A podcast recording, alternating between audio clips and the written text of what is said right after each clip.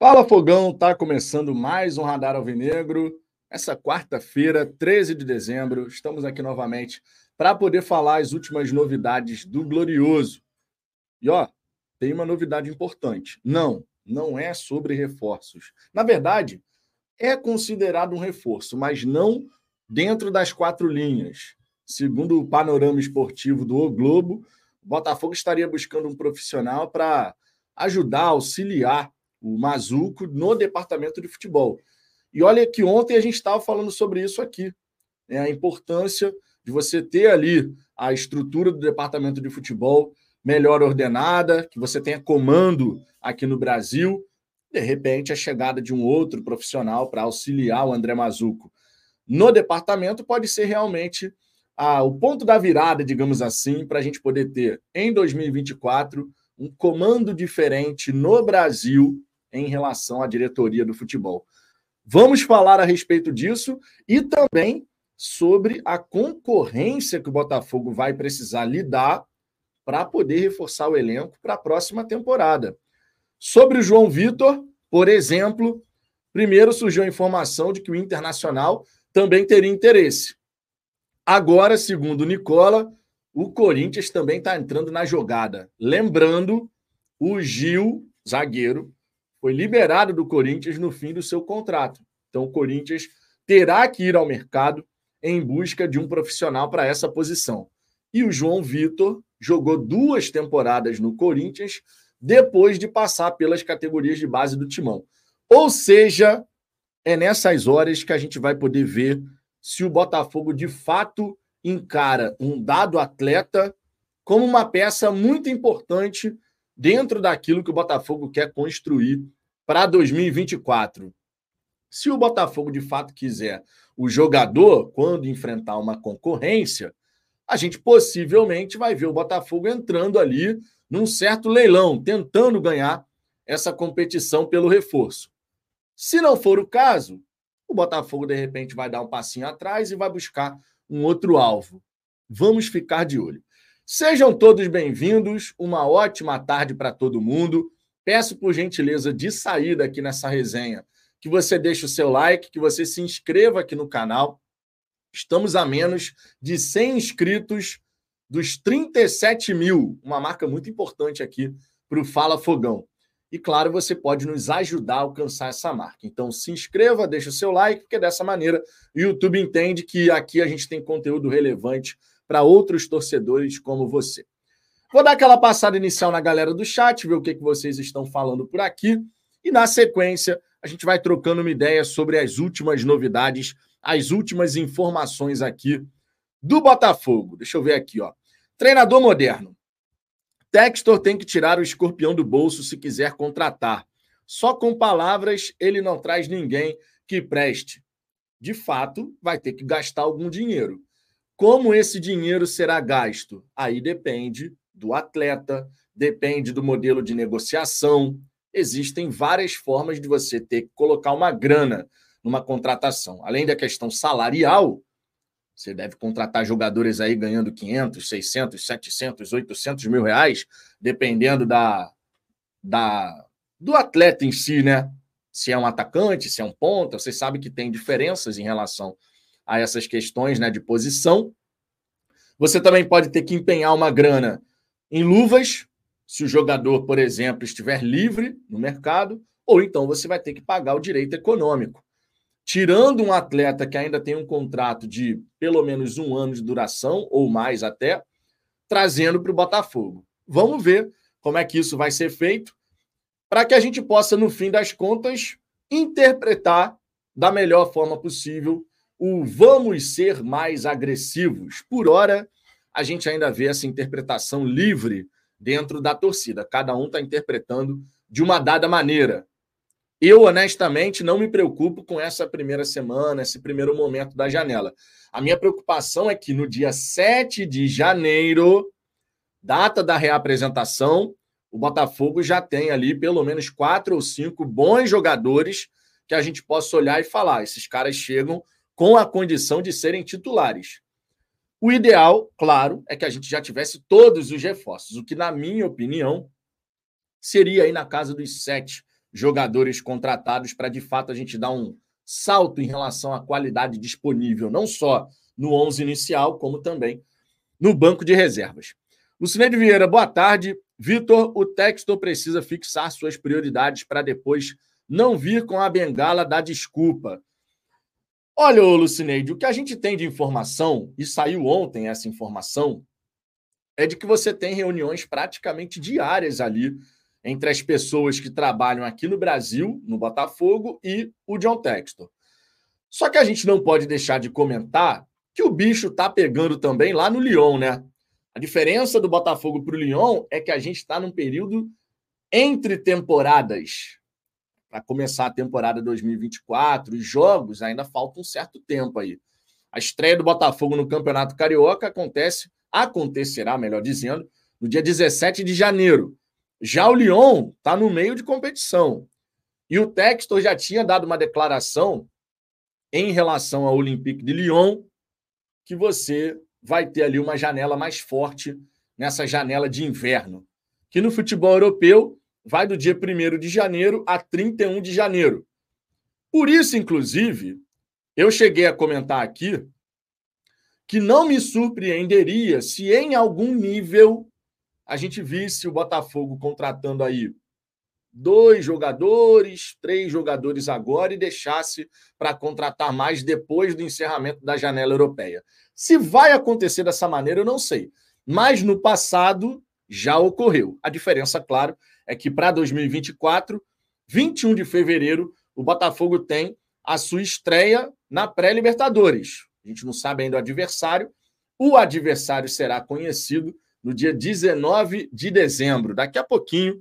Portanto, a gente vai saber qual vai ser o primeiro confronto que o Botafogo vai ter na Libertadores 2024. A gente espera que o Glorioso possa alcançar a fase de grupos.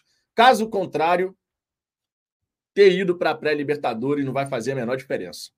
É, porque para você precisa chegar na fase de grupos, essa é a grande verdade. Ficar pelo meio do caminho, cair numa segunda fase, por exemplo, você acaba indo para a Sul-Americana. Então a gente meio que não vai sair do lugar. E isso não é o que a gente deseja, claro. Jefferson Lustal, saíram vários nomes. Vamos ver qual é a do texto, se vai contratar realmente ou não. Bom, sobre essa questão de nomes que vão pintando e pipocando aqui na imprensa, é importante a gente ter em mente que nem todos se tornam uma contratação de fato. Às vezes é mera especulação, mera cavada de empresário. Todo mundo sabe como é que funciona a janela de transferência. Não dá para a gente acreditar em tudo que sai na imprensa, até porque certas informações saem em portais não tão confiáveis assim quando o assunto é Botafogo. São sites, são jornalistas que por diversas vezes não têm esse contato diário com o Botafogo, não faz uma cobertura diária do Botafogo, e aí surgem vários nomes que na prática não, não vão para frente, não quer dizer absolutamente nada. Então a gente tem que ter o discernimento. Sim, Estão surgindo vários nomes agora, especialmente ontem surgiu aí o nome do Daverson, surgiu a informação a respeito do João Vitor anteriormente, o Santos, o Nicão. Já surgiram algumas possibilidades aí no radar, digamos assim, do noticiário alvinegro. Mas dá para encarar que todas as informações são de jogadores que realmente o Botafogo tem na, na mira? Não dá para cravar. Então a gente tem que ter essa calma e discernimento para poder digerir, digamos assim, todas as notícias que estão saindo nesse período de especulações, que é um período bastante movimentado, né, com muito disse-me-disse. A gente nunca pode esquecer disso. Turbinado Gamer, deixei o like, tamo junto. Deixa o like aí, gente, por gentileza.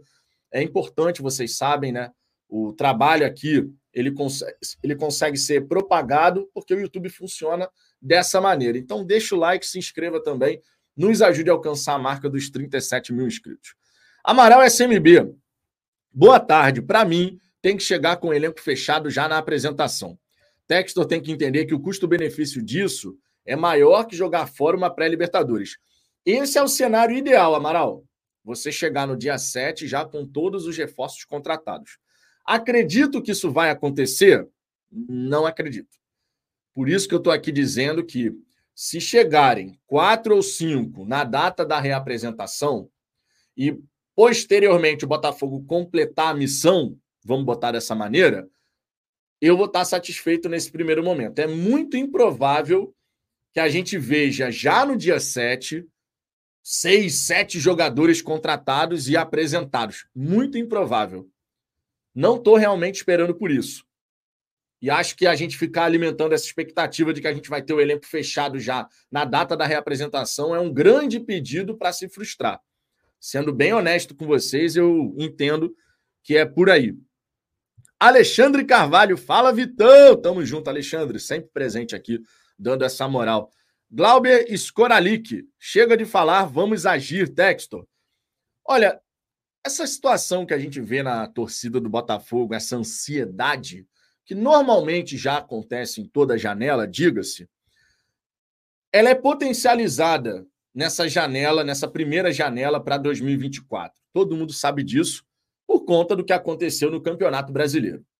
Ontem no Twitter, inclusive, teve um torcedor que comentou uma publicação que eu fiz por lá, dizendo: olha, mas a culpa dessa ansiedade aumentada é do próprio Botafogo, porque afinal de contas, se tivesse vencido o Campeonato Brasileiro, possivelmente a galera estaria mais tranquila, não relaxada totalmente, todo mundo já estaria olhando para a questão de Libertadores, mas a gente teria mais tempo, não seria uma coisa assim, você tem que correr, porque fevereiro já tem Libertadores, seria completamente diferente, essa é a grande verdade.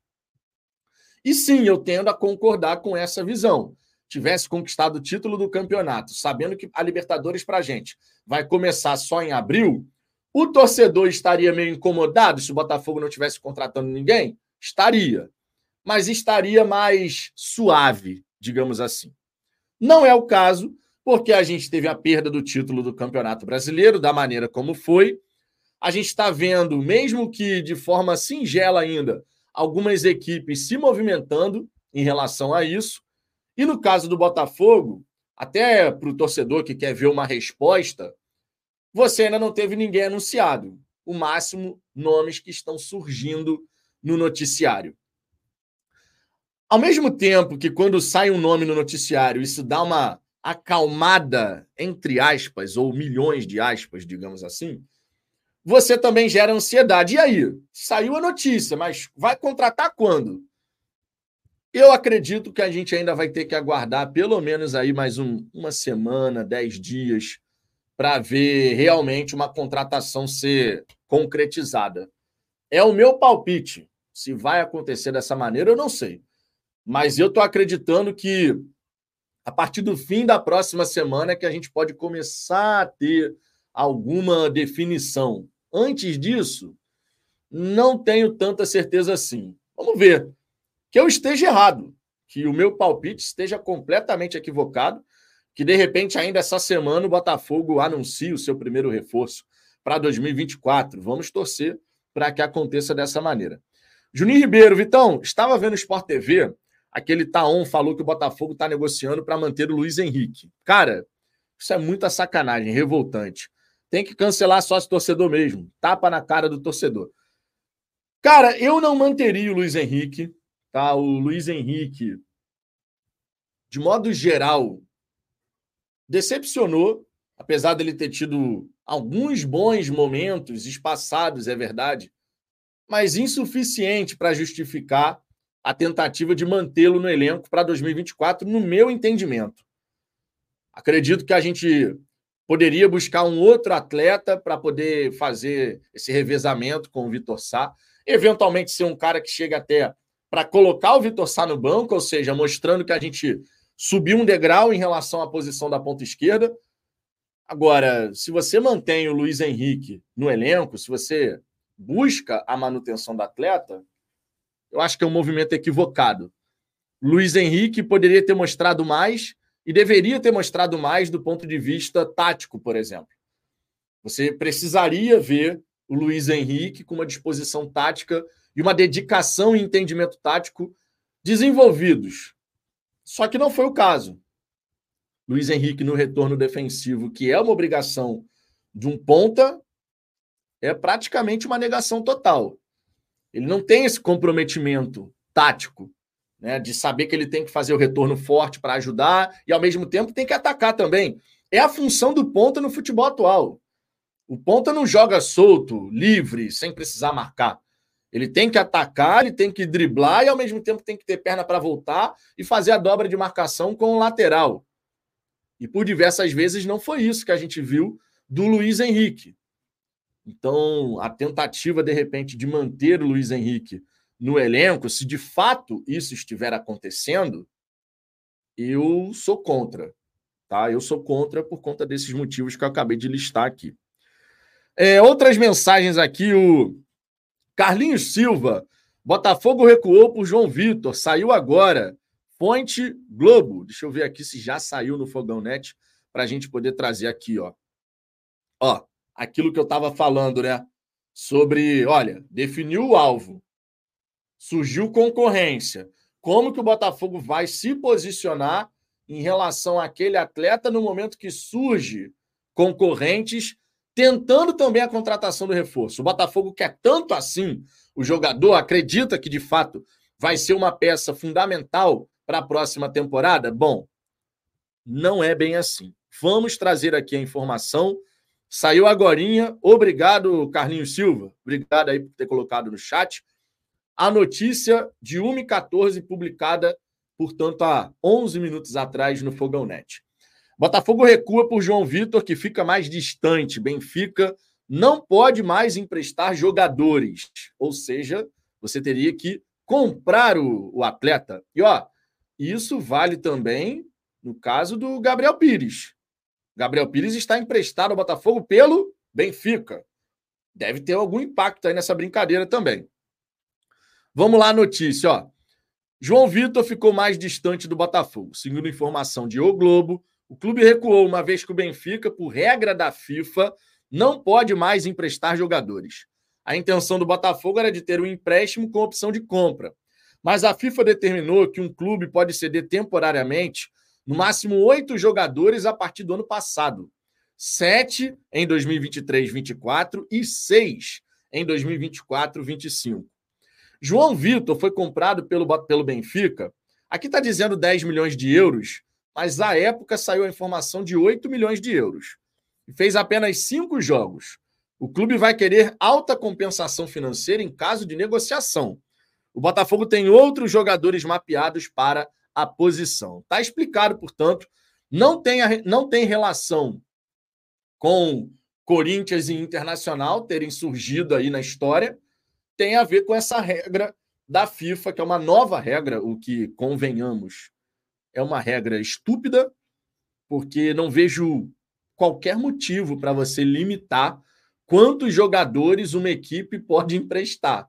Isso deveria ser algo livre para cada um decidir como gerencia os seus próprios ativos. Mas a FIFA meteu o bedelho, mudou a regra e, claro, você tem que respeitar a regra para não sofrer nenhuma punição. Então está explicado aqui o porquê do Botafogo eventualmente, né? A gente tem aqui a informação do Globo sobre recuar em relação ao João Vitor. É fato que na lista preparada pelo Scout, certamente você não tem apenas um jogador. O que se fala é que você tem quatro atletas por posição. Isso teria sido feito pelo scout para poder justamente ter variadas alternativas em caso de uma negociação aqui e ali não avançar. Então, se sai o João Vitor de cena, surge um outro nome. A gente vai ter que aguardar para ver quem será esse novo alvo do Botafogo para a zaga, tá? Então tá aqui a informação. O Leontino Costa, Luiz Henrique não foi embora ainda? Vai logo. O contrato do Luiz Henrique vai até 31 de dezembro. Então ele ainda tem contrato de empréstimo com o Botafogo. E vamos ver se o Botafogo vai é, fazer esse esforço aí para manter o jogador. Na minha humilde opinião, não compensa. Você consegue encontrar um outro ponto que venha a ser mais útil do que o Luiz Henrique, especialmente pensando na dimensão tática e, claro, técnica, especialmente nessas duas. Né? A gente precisa ver um jogador é, ficar para competir com o Vitor Sá podendo ser realmente titular de forma sustentada. Não me parece ser o caso do Luiz Henrique, que acaba vacilando muito nesse retorno defensivo. É assim que funciona. Túlio Abreu, o primeiro anúncio precisa criar a sensação de se ele estivesse no time, a gente seria campeão. Se não, vai ser frustrante. Olha, você tocou num ponto agora, Túlio, que é bem interessante. Nem sempre a história do a primeira impressão é a que fica, é verdadeira. Porém, nesse momento, considerando a expectativa que existe na torcida pelos jogadores que reforçarão o Glorioso em 2024, seria muito bom para você poder levantar o moral da galera, né? Aquela esperança, a chama da esperança ser novamente acesa, digamos assim Seria bem legal se você tivesse um jogador que realmente tivesse um peso maior. Você olhasse para aquele cara e enxergasse ali algo realmente diferente. Vai ser dessa forma? Não faço ideia. Não tenho como cravar isso aqui, porque não estou lá dentro do Botafogo, não sei como é que está sendo o trabalho lá dentro. A gente só sabe o que vai sendo noticiado. Mas esse ponto que você tocou aqui é bem relevante, cara. Bem relevante. Acredito que teria um motivo, né, teria um. Seria um, seria um motivo, melhor dizendo, para animar o torcedor. E vou falar para vocês, nesse momento, considerando tudo que a gente passou nesse segundo turno do Brasileirão, olha, seria bom para caramba a gente poder se animar com um atleta que está chegando no Botafogo. Então, esse ponto aqui que o Túlio levantou é, é bem legal. Wagner Souza já bota o pé no acelerador, já bota o pé na porta aqui, ó, tipo um Sidoff. É, não dá para a gente esperar tipo um Sidoff agora. Aí a gente tem que dosar a expectativa. Não pode ser nem 8 nem 80, porque se, se tu não dosa a expectativa em relação a isso, ah, vai, pô, seria ótimo chegar um cara muito diferenciado, extra classe, não sei. Não é o que vai acontecer. Seria uma baita surpresa, na verdade, se acontecesse algum, algum movimento nesse sentido. Então, um ótimo jogador, mas não, extra classe não, não dá para a gente ficar alimentando essa expectativa, para ser bem sincero. Eu ver aqui outras mensagens. O Bruno Black, existe sim um motivo em relação à, à FIFA.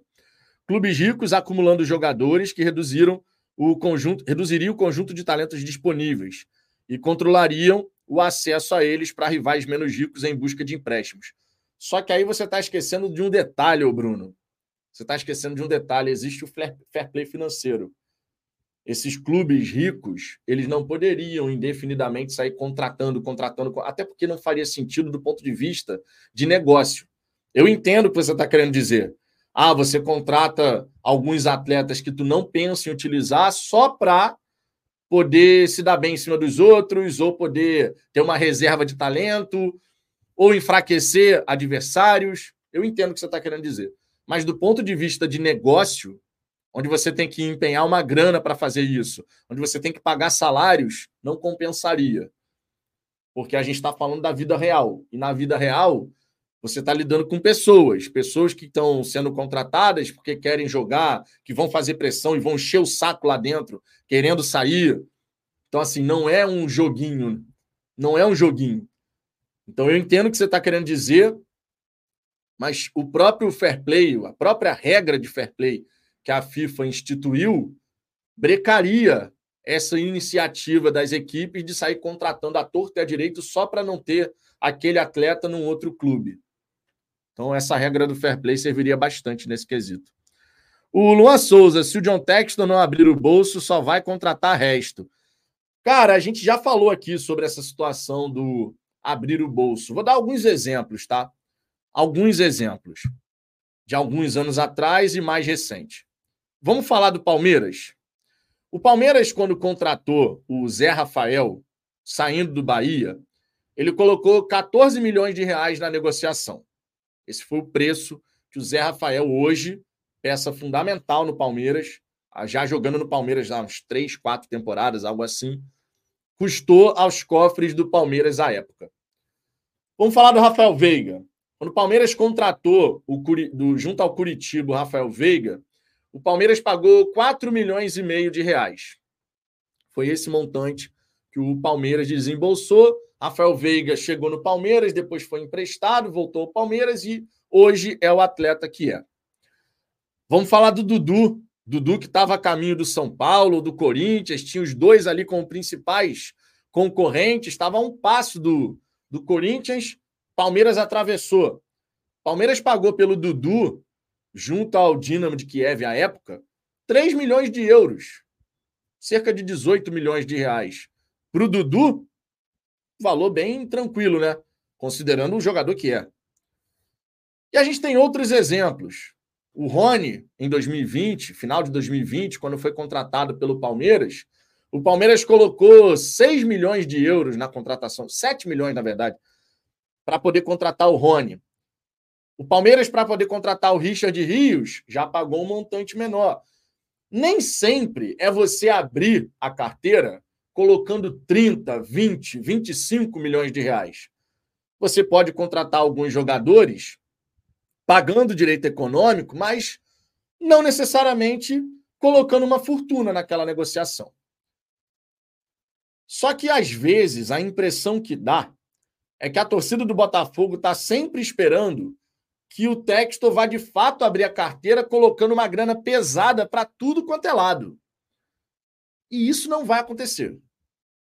Isso não vai acontecer, não dessa maneira. Você pode contratar um, dois jogadores pagando algo ali de direito econômico? Obviamente pode acontecer dessa forma. Mas o modelo mais comum no Botafogo, a gente sabe que não é esse. Por quê? O Botafogo ainda não está nesse lugar. O Botafogo não é um Flamengo que disponibiliza lá 18 milhões de dólares à vista para contratar o De La Cruz. Não é esse o caso do Botafogo. A gente não está nesse lugar. O Botafogo não está no lugar ainda do Palmeiras, que agora, até por conta da negociação do Arthur com o Zenit, deve fazer alguns investimentos. O Aníbal do Racing ele não está vindo de graça por empréstimo, ele está vindo porque o Palmeiras pagou. Eu já disse aqui que o modelo de contratação não me preocupa. Ah, se vai ser empréstimo com opção obrigação de compra, se vai ser pré-contrato, se vai ser jogador livre no mercado pagando luvas, se vai ser direito econômico adquirido. Esse não é o ponto para mim. O ponto é aqueles atletas que chegarem de fato nos passarem a percepção de que a gente está dando alguns passos à frente na qualidade disponível. Um exemplo. Vou perguntar aqui para vocês. Digamos que, digamos que, na lateral direita, o Botafogo contrate o Advíncula, do Boca Juniors e da seleção peruana. E digamos que o Advíncula chegue ao Botafogo sem custos.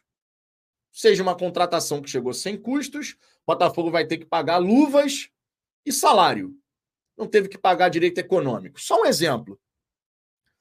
Seria uma contratação benquista pela torcida ou não? Eu entendo que sim. E por quê? Porque a gente colocou muito dinheiro na contratação do jogador ou porque, comparando com o que a gente tinha, a gente dá um passo à frente em termos de qualidade.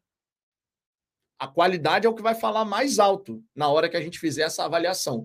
Não o tanto de dinheiro que foi empenhada na, na contratação do atleta. Não o tanto de dinheiro que você coloca para contratar o atleta, mas sim a qualidade, a percepção de qualidade que a gente vai ter em relação ao jogador. O Advíncula é mais jogador do que o de Plácido. Logo, mesmo vindo sem custos, só pagando luvas e salário, a gente vai olhar com bons olhos. Nem sempre se trata de abrir a carteira. Muitas vezes o ponto vai ser comparar o que temos hoje com quem está chegando. E é por isso que eu estou batendo nessa tecla que, para mim, pelo menos para mim, no dia 7 de janeiro, emprestado, direito econômico adquirido, tanto faz. Eu quero que cheguem bons jogadores. Que eu possa olhar para os jogadores que estão chegando e falar: esses caras chegam na condição de serem titulares. Tem capacidade para isso. Tem capacidade para colocar o Júnior Santos no banco, capacidade para colocar o Vitor Sá no banco, o Eduardo no banco. Para mim, o mais importante vai ser esse. O mais importante, disparado, disparado. Rodrigo Souza, João Paulo, goleiro do Santos, tem que abrir a carteira. Será que o João Paulo está disposto a sair do Santos? Eu adoraria ver o Botafogo pelo menos consultar a situação. Adoraria. Não acho, contudo, que vai acontecer. Nem sei se o João Paulo estaria disposto a sair do Santos, repetindo de repente o que o Jefferson fez quando o Botafogo foi rebaixado e o Jefferson permaneceu, tendo inclusive interesse do Santos à época. Mas o Jefferson preferiu seguir no Botafogo para poder ajudar no retorno do Botafogo à primeira divisão.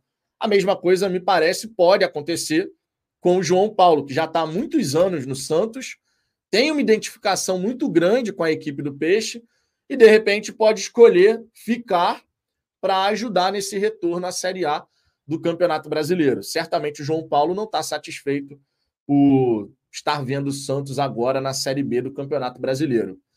Mas eu gostaria de ver o Botafogo pelo menos consultar a situação do arqueiro. Pelo menos para saber qual, qual seria o custo. O jogador teria interesse em se transferir?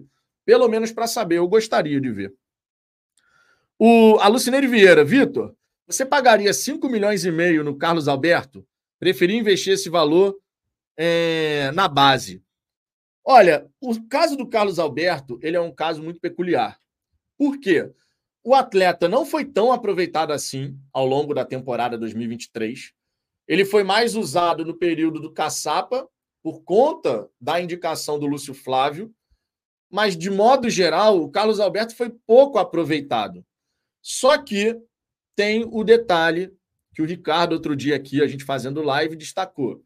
O Carlos Alberto é um atleta jovem, onde você pode facilmente contratar por um milhão de dólares e, de repente, vender mais à frente por dois milhões e meio. E você estaria lucrando com a operação. Colocou 5 milhões, depois o atleta sai por 13, 14 milhões, você está colocando mais 9 milhões na conta. Isso, claro, em termos brutos. Você tem imposto e tal. Você tem um monte de coisa aí que você vai ter que fazer. Mas é só para a gente poder ter essa visão. Às vezes, a contratação do Carlos Alberto ela tem muito mais relação com você estar enxergando a possibilidade de lucrar mais à frente do que, de fato, um atleta que vai ser super mega importante na próxima temporada. De repente, essa é a visão em relação ao ativo Carlos Alberto. Ele vai ter chance de jogar em 2024? Só o tempo vai dizer se tiver a oportunidade, que possa jogar bem e possa se valorizar. Nos ajudar dentro de campo e depois ser um, dar um retorno financeiro legal aí para SAF Botafogo. É, deixa eu ver aqui o Daniel Lima, respondendo o Júlio César. Vitinho, o cara foi para o Flamengo falando mal do Botafogo. Jamais quero ver esse ingrato aqui. O Vitinho, que era do Botafogo, então, lá em 2013, Cara, de verdade, não faz o menor sentido você olhar para o Vitinho, sendo muito sincero. Faz o menor sentido. Vitinho hoje está lá no mundo árabe, está ganhando uma nota, não vale isso que, que ganha. O salário que ele ganhava no Flamengo era muito acima do que ele entregava de custo-benefício, mas muita coisa. Então não faz o menor sentido. Não faz o menor sentido. Deixa eu ver aqui outras mensagens. O Luan Souza. Vai ser difícil o Botafogo conquistar algo ano que vem com essa lerdeza em contratação. Favorito vai ser o Palmeiras, Flamengo. Cara, é cedo para você falar dessa maneira e eu vou te dizer para você o porquê. Ontem, na live da hora do almoço, eu passei no noticiário das principais equipes do país. E tirando o Palmeiras e o São Paulo, no noticiário que a gente viu ontem aqui, claro, tem a informação de que o Flamengo está indo atrás do De La Cruz. A maioria das equipes brasileiras ainda não está tão ativa assim no mercado. Por quê? Faz apenas uma semana que terminou a temporada 2023. A gente conversou sobre isso ontem na hora do almoço. Como o Botafogo foi perdendo a primeira colocação, foi vendo o título escapar. Para o Botafoguense, a sensação é que o Campeonato Brasileiro acabou há mais tempo. Não foi no dia 6 de dezembro. A sensação para o Botafoguense é que o campeonato acabou, de repente, no jogo contra o Santos ou mais tardar no jogo contra o Curitiba. Porque o grande objetivo que a gente queria ver se alcançado, a conquista da taça do Campeonato Brasileiro, não foi, não foi, não foi, a gente não conseguiu realizar, e dessa maneira a gente meio que deu a temporada por encerrado. Tanto é que faltando dois jogos ainda para realmente acabar o Campeonato Brasileiro, a gente já estava falando aqui sobre as lições para 2024. E o Campeonato Brasileiro ainda não tinha acabado, ainda tinha Cruzeiro e Internacional. Mas para o Botafoguense foi meio que a pá de cal. Ah, a gente vai para a Libertadores, só que o título a gente não, não conseguiu. Então acabou, pô. Acabou. Que a gente queria. Não... Tá entendendo? Isso traz essa percepção de que o Botafogo está muito devagar. Mas quando você para para pegar como referência o fim do Campeonato Brasileiro, hoje está completando uma semana. Eu até comentei no Twitter sobre isso. Essa primeira semana não me gera grande preocupação. Eu não esperava, sendo muito honesto, não esperava que nessa primeira semana a gente já tivesse alguém contratado. Real, não esperava mesmo. Eu estou esperando que as contratações comecem a surgir no Botafogo mais tardar no fim da próxima semana, quando for ali por volta de quinta, sexta, a gente poder ter alguma coisa. Essa é a minha expectativa, aquilo que eu estou visualizando. Tomara que o Botafogo possa agir antes. Mas não é que todos estejam agindo e o Botafogo não. Eu sei, a gente tem o caso específico da pré-Libertadores, que começa no dia 21 de fevereiro. Temos que ter uma certa pressa, só que a gente não pode perder de vista que o retorno da, do, dos trabalhos no Botafogo acontece no dia 7 de janeiro. Você fechar uma contratação agora, dia 13 de dezembro, e você fechar uma contratação no dia 4 de dezembro, não estou dizendo a primeira, tá? Estou dizendo só em termos de linha do tempo. Para o dia 7, representa a mesma coisa. Se eu fecho um negócio agora, quarta-feira, hoje, o Botafogo vai anunciar alguém e o Botafogo anuncia um outro jogador, faltando três dias para recomeçar os trabalhos, deu no mesmo.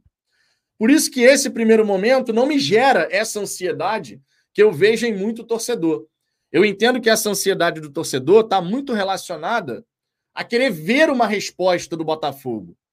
Perdemos o título. E aí, qual vai ser? Eu enxergo muito mais dessa forma do que algo que vá fazer a diferença já de imediato porque os trabalhos só vão recomeçar no dia 7 de janeiro. No dia 7 de janeiro, eu quero ver pelo menos quatro ou cinco jogadores de bom nível, com capacidade para serem titulares, se reapresentando junto dos demais atletas. Esse é o meu desejo, sendo que o ideal são sete, na minha opinião. Mas se tivermos quatro ou cinco na data da reapresentação, para mim, esse período pré-temporada né, pré-abertura ali da, da temporada 2023, né, já vai estar tá valendo. Seja o Botafogo contratando agora, dia 13, seja o Botafogo contratando dia 2, dia 3, dia 4, faltando poucos dias para abrir a, os trabalhos ali no dia 7 de janeiro. Pelo menos eu vejo dessa forma. Não tem esse, esse, essa ansiedade desvairada de tem que ser agora, tem que ser hoje, tem que ser no dia 14, tem que ser no dia 15. Tem que ser até o dia 7. Até o dia 7, a gente tem que ter quatro ou cinco jogadores se reapresentando junto dos demais. LR. O Palmeiras é um bom exemplo, contudo, o Abel contribuiu muito para o sucesso. Será que o Thiago Nunes conseguirá fazer o mesmo?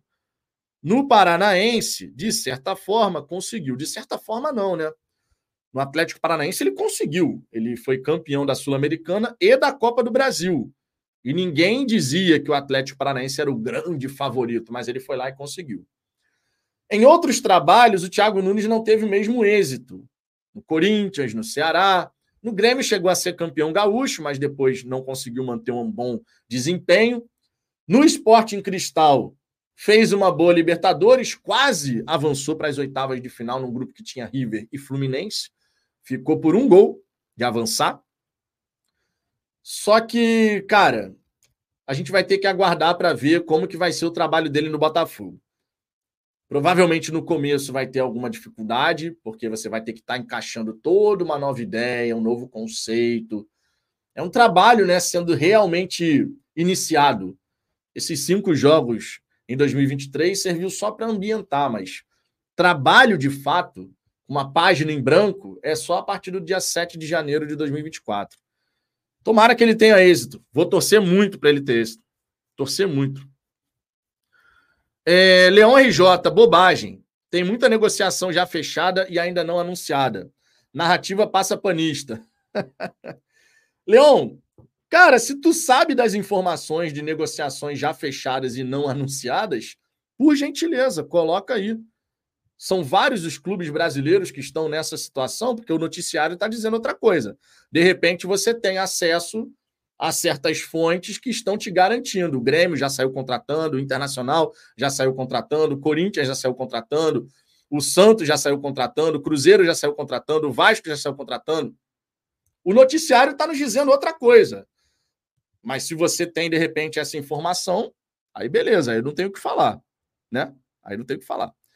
Daniel Lima, Vitão, 3 milhões no Dudu foi em 2014 que o Palmeiras pagou.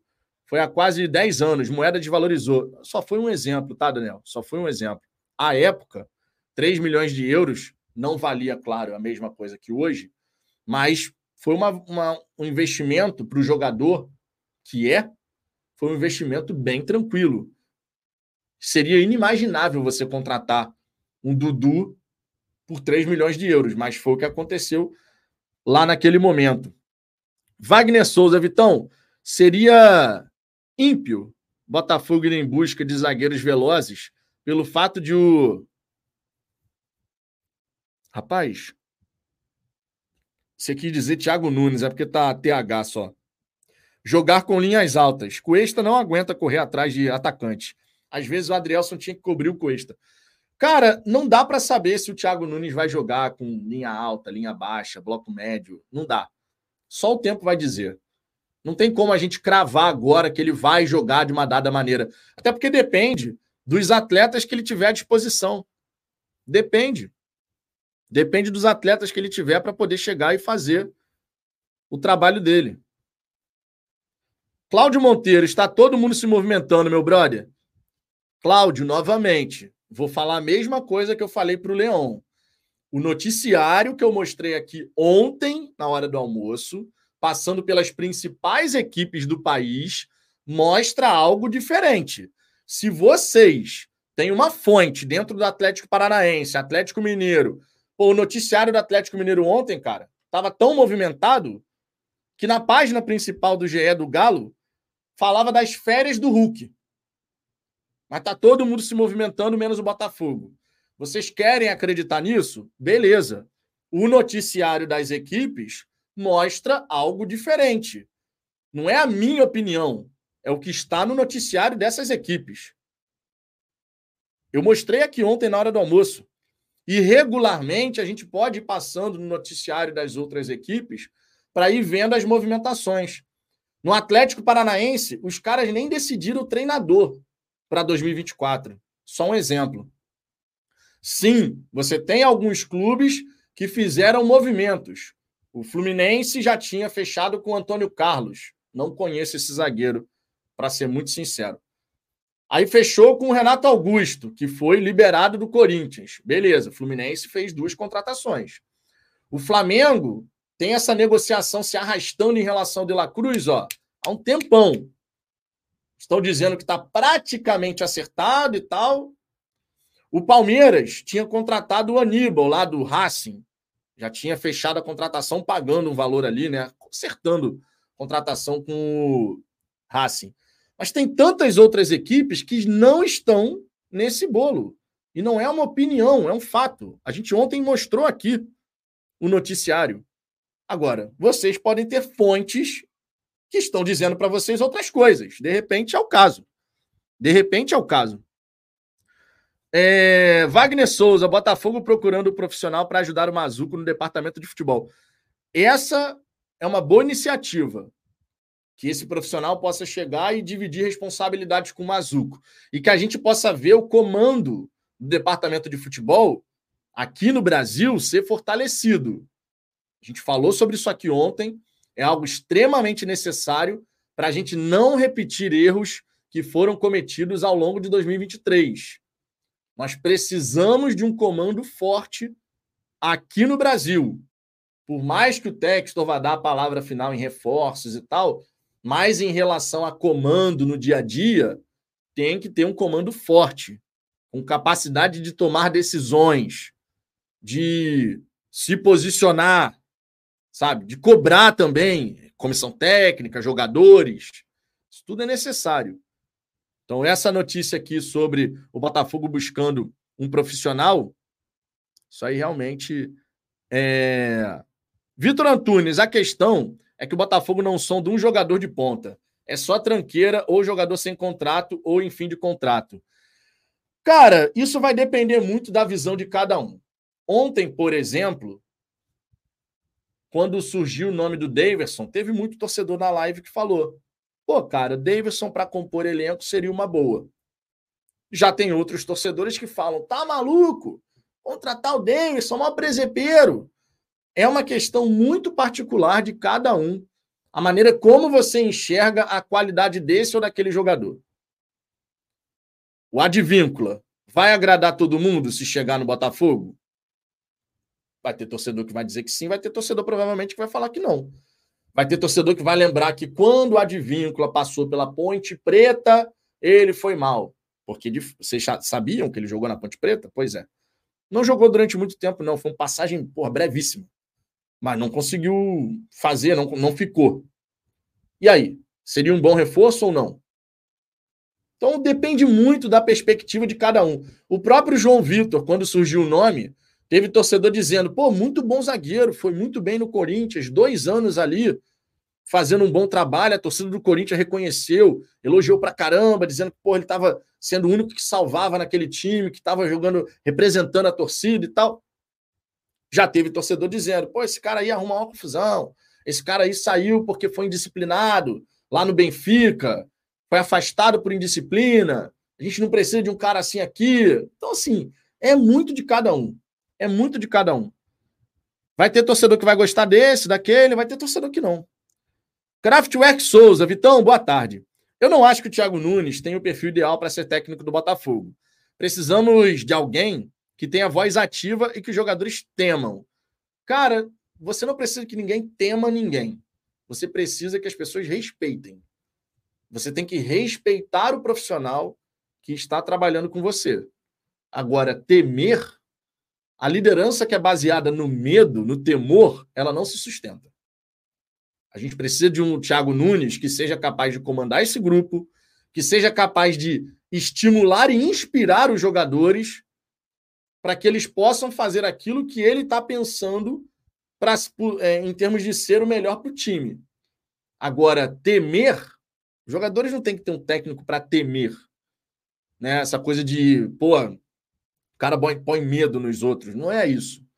Eu espero que o Thiago Nunes seja, tenha uma liderança forte, seja um cara que consiga elevar o nível de jogo da equipe. Só o tempo vai dizer se ele vai conseguir fazer se ele vai conseguir ter o êxito que teve no Atlético Paranaense. Só o tempo vai dizer. É o treinador dos nossos sonhos quando foi anunciado? Não, não é. Vamos falar a verdade. Acho que ninguém nem lembrava do Thiago Nunes pensando no novo treinador. Ele estava lá no Peru, no Sporting Cristal. Então não é o treinador dos sonhos. Acho que a galera aqui falava de modo geral no Voivoda, falava no Caixinha, esses eram os principais nomes que a galera falava quando pensava em treinador para 2024. De repente chega o Thiago Nunes. Tem uma boa oratória, uma boa capacidade de comunicação.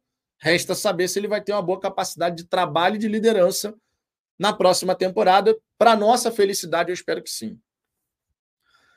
Cláudio Monteiro, só o Botafogo não se mexe, Vitão. Vai esperar os melhores serem levados e ficar com a segunda linha. O Cuesta não pode ser titular. De novo, não é só o Botafogo que não se mexe. E outra, achar que no Botafogo não existe nenhum trabalho acontecendo é querer se enganar. Vocês realmente acham que dentro do Botafogo não tem nenhum trabalho acontecendo? Que o Botafogo não está trabalhando nos bastidores? Que a galera está de férias? Que nada está sendo feito? Que essas especulações, e sim, algumas dessas especulações procedem, não tem nada a ver com o trabalho que está sendo feito no Botafogo. Gente, aí é querer criticar por criticar. Sendo muito sincero. Aí é querer criticar por criticar, cara. Achar que no Botafogo não tem nenhum trabalho acontecendo.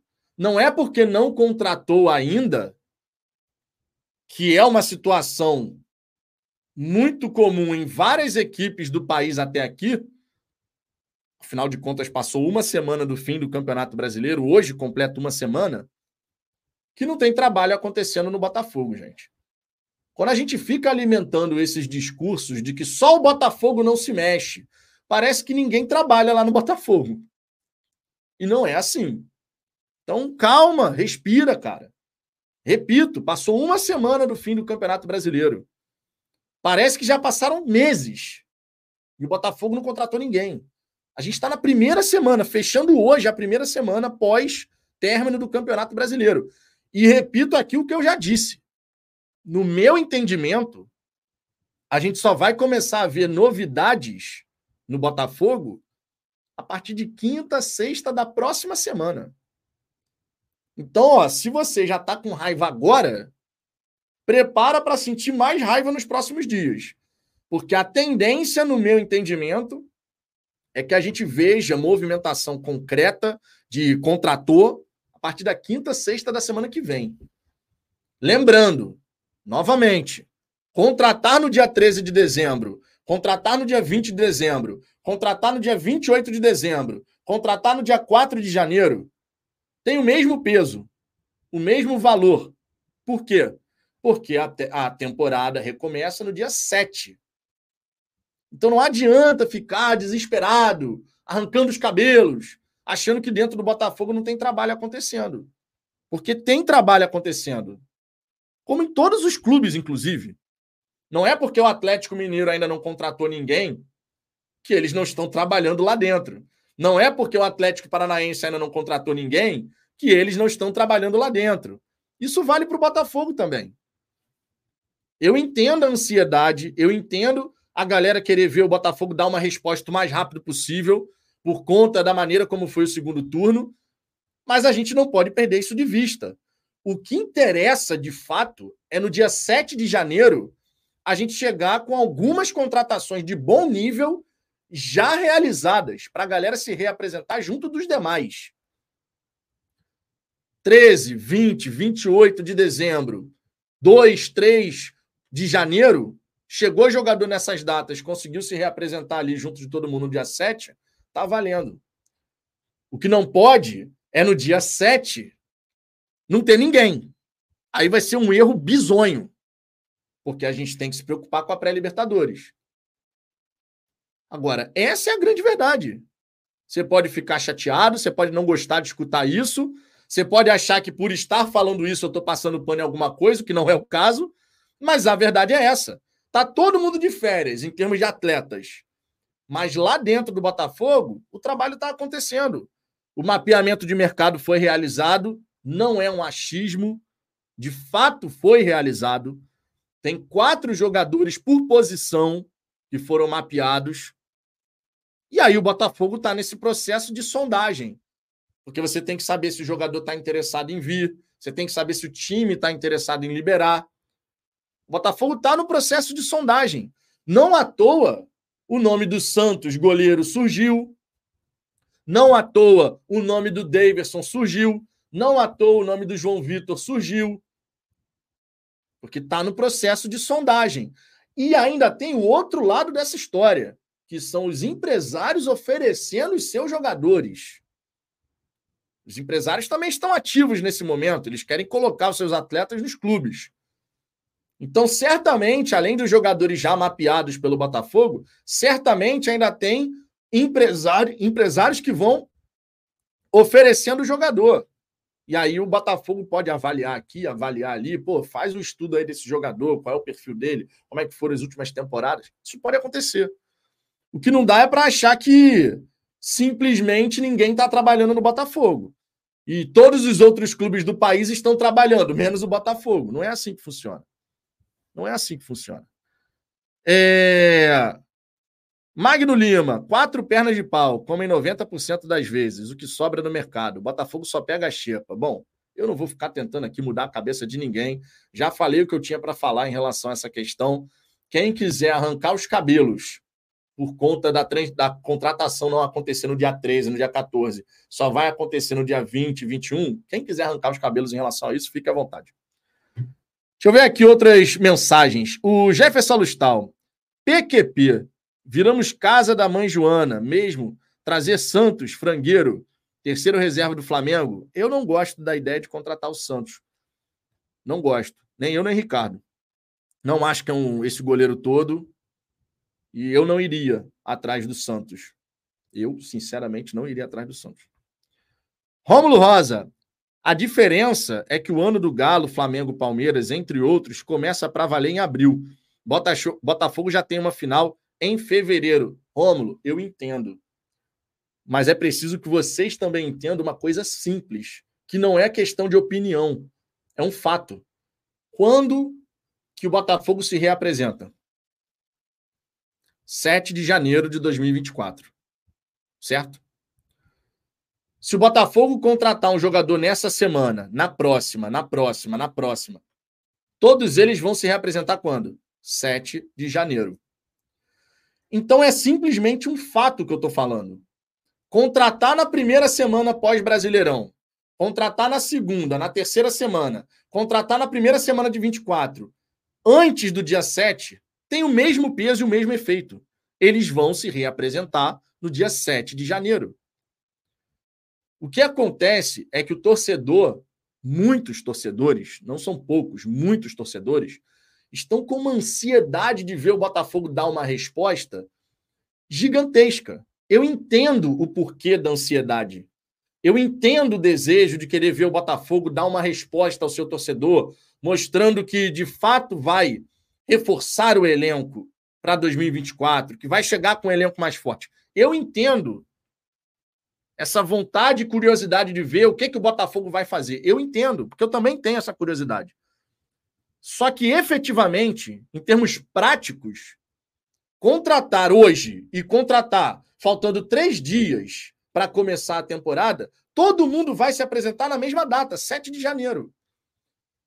Não estou dizendo que você tem que deixar para contratar só em cima do laço. Eu acredito que o Botafogo vai fazer alguns movimentos antes do fim do ano. Agora, se não é dia 13, se vai ser no dia 21, para mim, tudo bem. Desde que no dia 7 a gente tenha quatro ou cinco jogadores de bom nível se, se apresentando junto dos demais. Esse é que é o grande ponto. Só que o que a gente vê é que se, tipo assim, se não contratar nessa semana, nessa semana, agora até sexta-feira, tá tudo errado. Quando na verdade não é assim. Quando na verdade não é assim. Mas tem torcedor que acaba levando por esse lado. Não vai chegar ninguém. Aí bate um desespero coletivo. E a gente ainda está na primeira semana, vai entrar na segunda semana amanhã começar o começo da segunda semana pós-Brasileirão. É disso que se trata. Contratações serão realizadas. Não tenham dúvidas. Contratação, contratações serão realizadas. Quantas antes da data de representação? Não sei. Eu espero que pelo menos quatro ou cinco. O ideal seria contratar todo mundo antes da data de representação. Não acho que isso vá acontecer. Uns quatro ou cinco de bom nível com condição de titularidade, vai me deixar satisfeito. Para o começo de conversa. O ideal, termos totais, eu imagino que sejam sete. Meu ponto de vista. Agora, cara, se descabelar, se desesperar na primeira semana pós-brasileiro, dizendo que ninguém trabalha no Botafogo, não vai chegar ninguém, que o Textor é um fanfarrão do cacete, que não vai contratar. É uma questão de escolha, no fim das contas, né? É uma questão de escolha. Eu não vou entrar, eu não vou entrar nesse desespero coletivo. Eu quero ver as contratações acontecendo, mas eu não vou entrar nesse desespero coletivo. De verdade. Toda janela é a mesma coisa, inclusive. Toda janela é a mesma coisa. A gente está na quinta janela da SAF. Essa é a quinta janela. E a gente continua vendo o mesmo padrão de comportamento, de desespero, ansiedade, porque não contratou na primeira semana, gente. É novidade o Botafogo não contratar na primeira semana? É novidade para alguém? Ah, mas a pré-Libertadores começa dia 21 de fevereiro. Sim, mas o Botafogo tem até a data da reapresentação para poder fechar os negócios. A verdade é essa. Doa quem doer, a verdade é essa. Se no dia da reapresentação tiver tudo ok, maravilhoso. A gente vai chegar aqui e vai falar: bom, parte da, do trabalho foi realizado até a data que tinha que ser. Se não for o caso, a gente vai cornetar, a gente vai criticar. A gente já deu a nossa opinião aqui em relação a isso. Mas é uma questão de escolha. No fim, é uma questão de escolha. Vai entrar em desespero, não vai entrar em desespero? É uma questão de escolha. É, treinador moderno não precisa ser especialista para ver jogador bom. O que precisa é de dinheiro para trazer. Cara, aí você está desqualificando o trabalho do scout, né? Não precisa ser especialista. Então, qualquer um consegue trazer. Depende do jogador que você está falando, né? Se você estiver falando de um cara que todo mundo conhece, realmente, tu não precisa do scout para trazer esse cara, precisa de grana. Agora, você acha que todas as contratações que o Botafogo vai realizar são de atletas que a gente sempre ouviu falar? Que estão aqui no nosso radar mais próximo?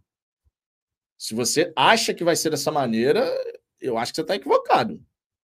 Acredito que você está equivocado. Vai chegar atleta aí no Botafogo que não necessariamente está no nosso radar imediato. A gente pode até saber quem é.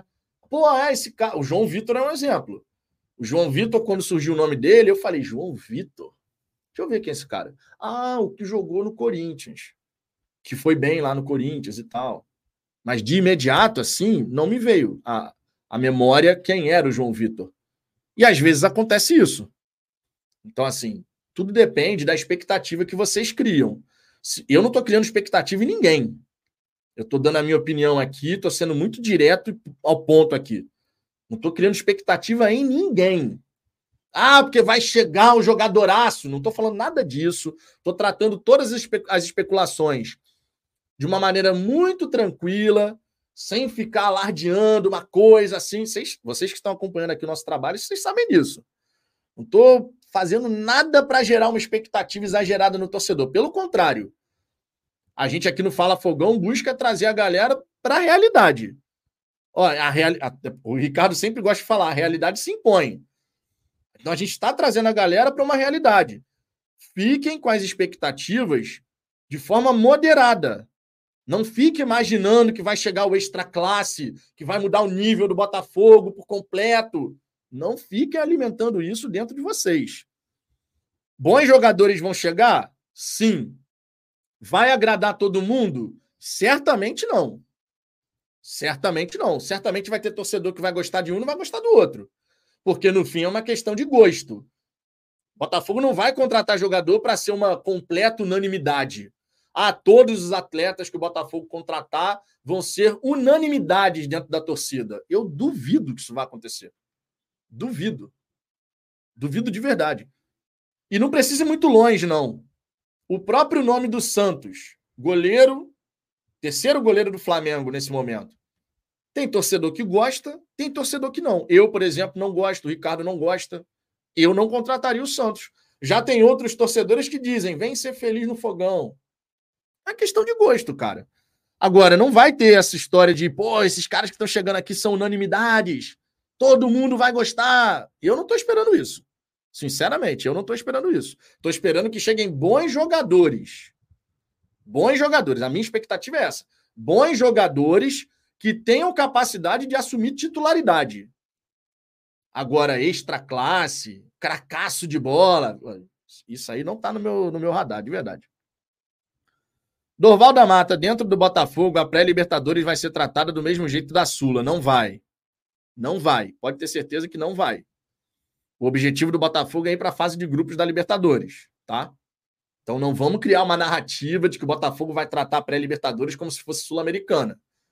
É garantia de que a gente vai conseguir chegar na fase de grupos? Claro que não. Do outro lado tem um adversário que também quer passar. Na verdade, dois adversários que a gente vai ter que passar, né, para poder chegar na fase de grupos. Mas não existe a menor possibilidade de dentro do Botafogo os caras estarem tratando pré-Libertadores como se fosse uma sul-americana. Porque para o ano do Botafogo, em termos de receitas, de crescimento, participar da Libertadores, fase de grupos, de fato vai ser importante. E aí entra a questão do comando. Todo mundo no Botafogo tem que entender a importância a relevância de você chegar na fase de grupos da Libertadores. Aí entra o Mazuco, aí entra o Thiago Nunes, os jogadores, sabe? Todo mundo tem que estar mobilizado para poder alcançar o resultado que a gente precisa. Celso Valente, só quem conhece o Botafogo como eu conheço, sei que só vem remendo de jogador e fim de papo. Bom, é uma questão de escolha, repito, não vou tentar mudar a visão de ninguém em relação a isso, tá? Rafael Martins, Vitão, acho que a questão de começar a contratar desde agora é a questão psicológica do torcedor. Pelo menos uma ou duas chegando logo. Então, Rafael, eu entendo o seu ponto de vista.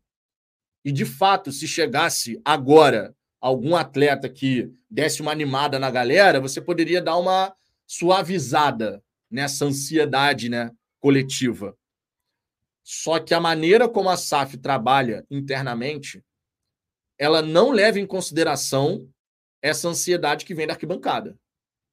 E isso é desde sempre na SAF.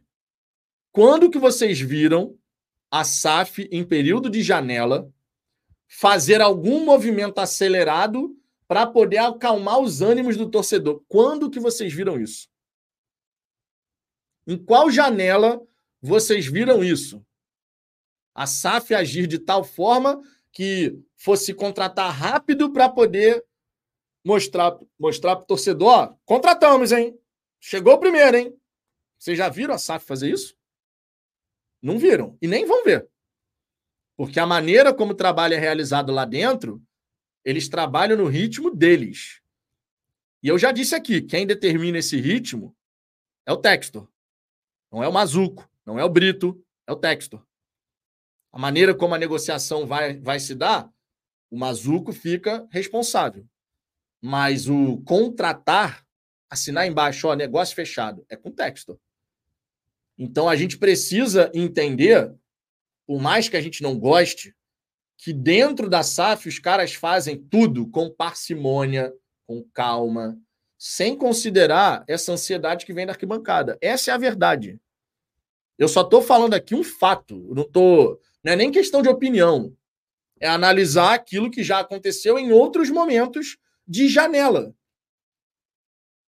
Vocês sabem que existe um padrão na maneira de agir no Botafogo hoje, quando, quando o assunto é janela? É só pegar o que aconteceu na segunda janela de 2023, na primeira janela, na segunda janela de 2022, na primeira de 2023, na segunda de 2023. Quando que o Botafogo quis acelerar algo para responder ao torcedor? Nunca. Aí é interpretar os sinais que a gente tem. É interpretar os sinais que a gente tem. Botafoguense de direita, 4 ou 5, PQP, dando risada aqui. Botafoguense de direita, deixa eu te perguntar uma coisa. Se no dia 7 de janeiro, na data da reapresentação, a gente tiver ali, junto dos demais atletas que vão se reapresentar, quatro ou cinco jogadores capazes de serem titulares, tu vai achar ruim ou bom? Não estou dizendo que é o ideal. O ideal para mim são sete. O ideal para o Vitor. Eu não trabalho lá dentro do Botafogo, mas o ideal, na minha visão, são sete. Mas se tiver quatro ou cinco no dia 7 de janeiro, você falou aqui PQP. PQP. E aí? E aí? Diogo Costa, Vitor, essa live vai envelhecer mal. Botafogo não vai contratar ninguém até o dia 7. Você já era para estar mais cascudo com esse Botafogo. Diogo, eu estou dando a minha opinião. Eu não estou cravando que o Botafogo vai contratar até o dia 7. Eu espero que o Botafogo contrate até o dia 7 quatro ou cinco jogadores. Vai acontecer dessa maneira? Só quem está lá dentro para responder. Então não é questão de envelhecer mal. Eu estou passando aqui a minha visão. A minha visão sobre a reapresentação no dia 7. No meu ponto de vista, esse é o mínimo para a gente poder recomeçar o trabalho. É o mínimo. Vai acontecer assim? Eu torço para que sim. Torço para que sim. Felipe de Albuquerque, tudo bem, Vitão, mas nada impede que esses outros clubes contratem os melhores jogadores na frente do Botafogo. E o Botafogo tem que ter pressa sim, que vão contratar, sabemos, mas se demorar. Felipe, então, mas aí você tem que partir do pressuposto que o alvo hoje do Flamengo não é o mesmo do Botafogo. Falando aqui, por exemplo, do De La Cruz. O Botafogo vai atrás de um De La Cruz da vida? Não vai. Não vai. Então, quando a gente vê que o Flamengo está quase acertado com o De La Cruz, bom para eles. Não tem nada a ver com o Botafogo. Absolutamente nada a ver. Porque o Botafogo não está indo atrás de um De La Cruz da vida. Não tem nem grana para isso.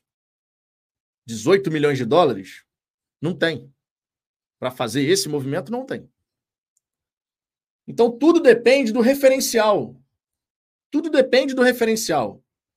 Ah, o Flamengo está empenhando uma grana para contratar não sei quem. O Palmeiras está empenhando uma grana para contratar não sei quem. O Botafogo vai ter esse mesmo montante para fazer esse movimento? O Botafogo vai ter essa grana para fazer esse movimento? Então depende do referencial que a gente tem, cara. Os melhores jogadores, depende do referencial. Os melhores jogadores considerando a nossa possibilidade. É diferente de você falar livre, os melhores jogadores. Os melhores jogadores possivelmente serão contratados por quem pagar mais em termos de direito econômico.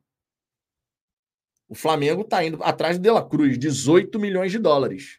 O Palmeiras foi atrás do Aníbal, do Racing, volante, também pagando uma bela grana, 6, 7 milhões de dólares. E aí? O Botafogo ele tá nesse momento? O Botafogo vai fazer esse tipo de aporte de investimento? A expectativa que eu tenho não é essa. Então o Botafogo ele vai buscar os melhores jogadores considerando o seu contexto, o seu cenário, e é aí que muitas vezes tem esse ruído de comunicação com o torcedor. Porque quando você fala em melhores jogadores, o torcedor ele não limita. Melhores jogadores, você deixa a sua mente fluir. Claro, pensando na realidade do futebol brasileiro. Você deixa o seu imaginário agir.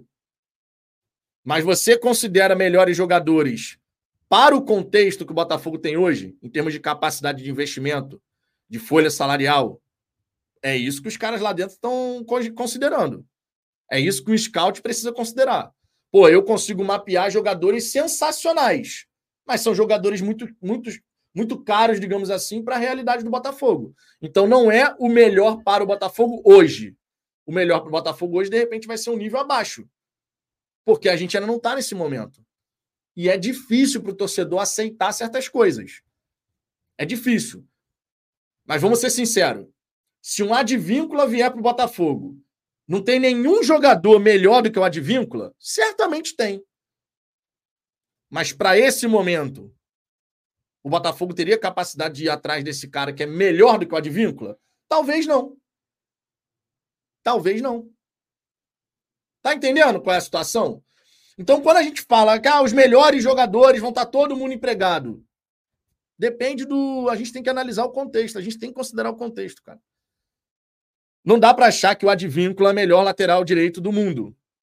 O Botafogo certamente conseguiria encontrar um outro lateral que fosse melhor do que o Advíncula, mas será que consegue pagar? Será que consegue pagar? A gente não pode desconsiderar isso. Não pode. Marcelo Ribeiro, o tempo está passando e só uma coisa está ficando clara: é time para meio de tabela ou, ou abaixo. Gente, vocês são muito precoces, cara. É impressionante como vocês são precoces, cara. Real mesmo. A gente, cara, de verdade, a gente passou, a gente está no fim da primeira semana, desde o fim do Campeonato Brasileiro. A gente está no fim, hoje, termina a primeira semana, hoje, quarta-feira, 13 de dezembro. Termina a primeira semana do fim do Campeonato Brasileiro, que foi quarta passada. Parece que foi há muito tempo atrás, mas foi quarta passada. Aí já tem essa coisa do cravar. O Marcílio Ribeiro tá cravando aqui. É time para meio de tabela ou abaixo. Tipo assim, não sabe nem quem vai ser contratado e já cravou que é isso que vai acontecer. Gente, calma. De verdade, cara, calma. Não adianta. O Marcílio aqui é, infelizmente, é isso. Marcílio, calma. Meu irmão, passou uma semana do fim do Campeonato Brasileiro. E tu já tá cravando que pro ano que vem o Botafogo, tu não sabe nem quem vai chegar. O Botafogo é time para meio de tabela ou abaixo. Pô, meu irmão, é querer sofrer por antecipação, gente. Real mesmo, é querer sofrer por antecipação. Repito, eu entendo a ansiedade de querer ver uma resposta do Botafogo em termos de contratações. Eu entendo. Eu também estou curioso para saber quem vai chegar ao Botafogo, quais serão os reforços, qual é o nível em comparação 24, 23, se a gente vai ter dado um, dois passos à frente. Eu também tenho essa curiosidade. Mas sofrer por antecipação é uma questão de escolha. É uma questão de escolha. Ou um mecanismo de defesa. Ah, vou colocar na minha cabeça que é isso aí, porque se acontecer algo melhor, legal, mas se não acontecer também, já estou preparado. Para mim, não faz sentido agir dessa maneira, mas, enfim, é de cada um, né? É de cada um. Amo o Botafogo. Ontem o Flamengo aprovou o orçamento de 1 bilhão e 300 milhões para 2024. E os espertos aqui acham que o Botafogo, com um orçamento relativamente baixo, vá atrás de um jogador de 18 milhões de dólares. A gente não tem. A gente não tem essa grana de 18 milhões de dólares para ficar empenhando num único atleta. Não faz nem sentido isso para o Botafogo hoje. Mais adiante, daqui a alguns anos, pode ser que isso aconteça? Talvez sim. Quando a gente não precisar contratar tantos jogadores no mercado, precisar contratar um, dois só na janela. Mas não é a nossa realidade hoje. A gente precisa encarar a realidade. Ricardo sempre fala, a, realidade se impõe. E a verdade é essa, a realidade se impõe, cara. Então não é o nosso momento hoje. Não é, o nosso momento é outro. Tiago SR, Vitão, mas se formos pegar o histórico do Botafogo, a realidade provavelmente será essa mesmo. Só que aí você está falando da realidade de qual Botafogo? O Botafogo que tinha uma folha salarial de 3 milhões e meio, eu concordo plenamente com você. A realidade era essa mesmo. O Botafogo, maioria das vezes, ficava no meio da tabela ou para baixo. O Botafogo que tem uma folha salarial de 11 milhões e que vai aumentar, ele tem capacidade para fazer mais. Fizemos um segundo turno horroroso. Fato. Não tem como ninguém falar o contrário. Ficamos na zona do rebaixamento do segundo turno. Agora, esse é o máximo que esses atletas, mais reforços que vão chegar vão ser capazes de entregar? Só o tempo vai responder essa pergunta. Eu só acho que é sofrer por antecipação já bateu o martelo. É isso que vai acontecer. Ponto. É uma escolha. Quer sofrer por antecipação? Então sofra por antecipação.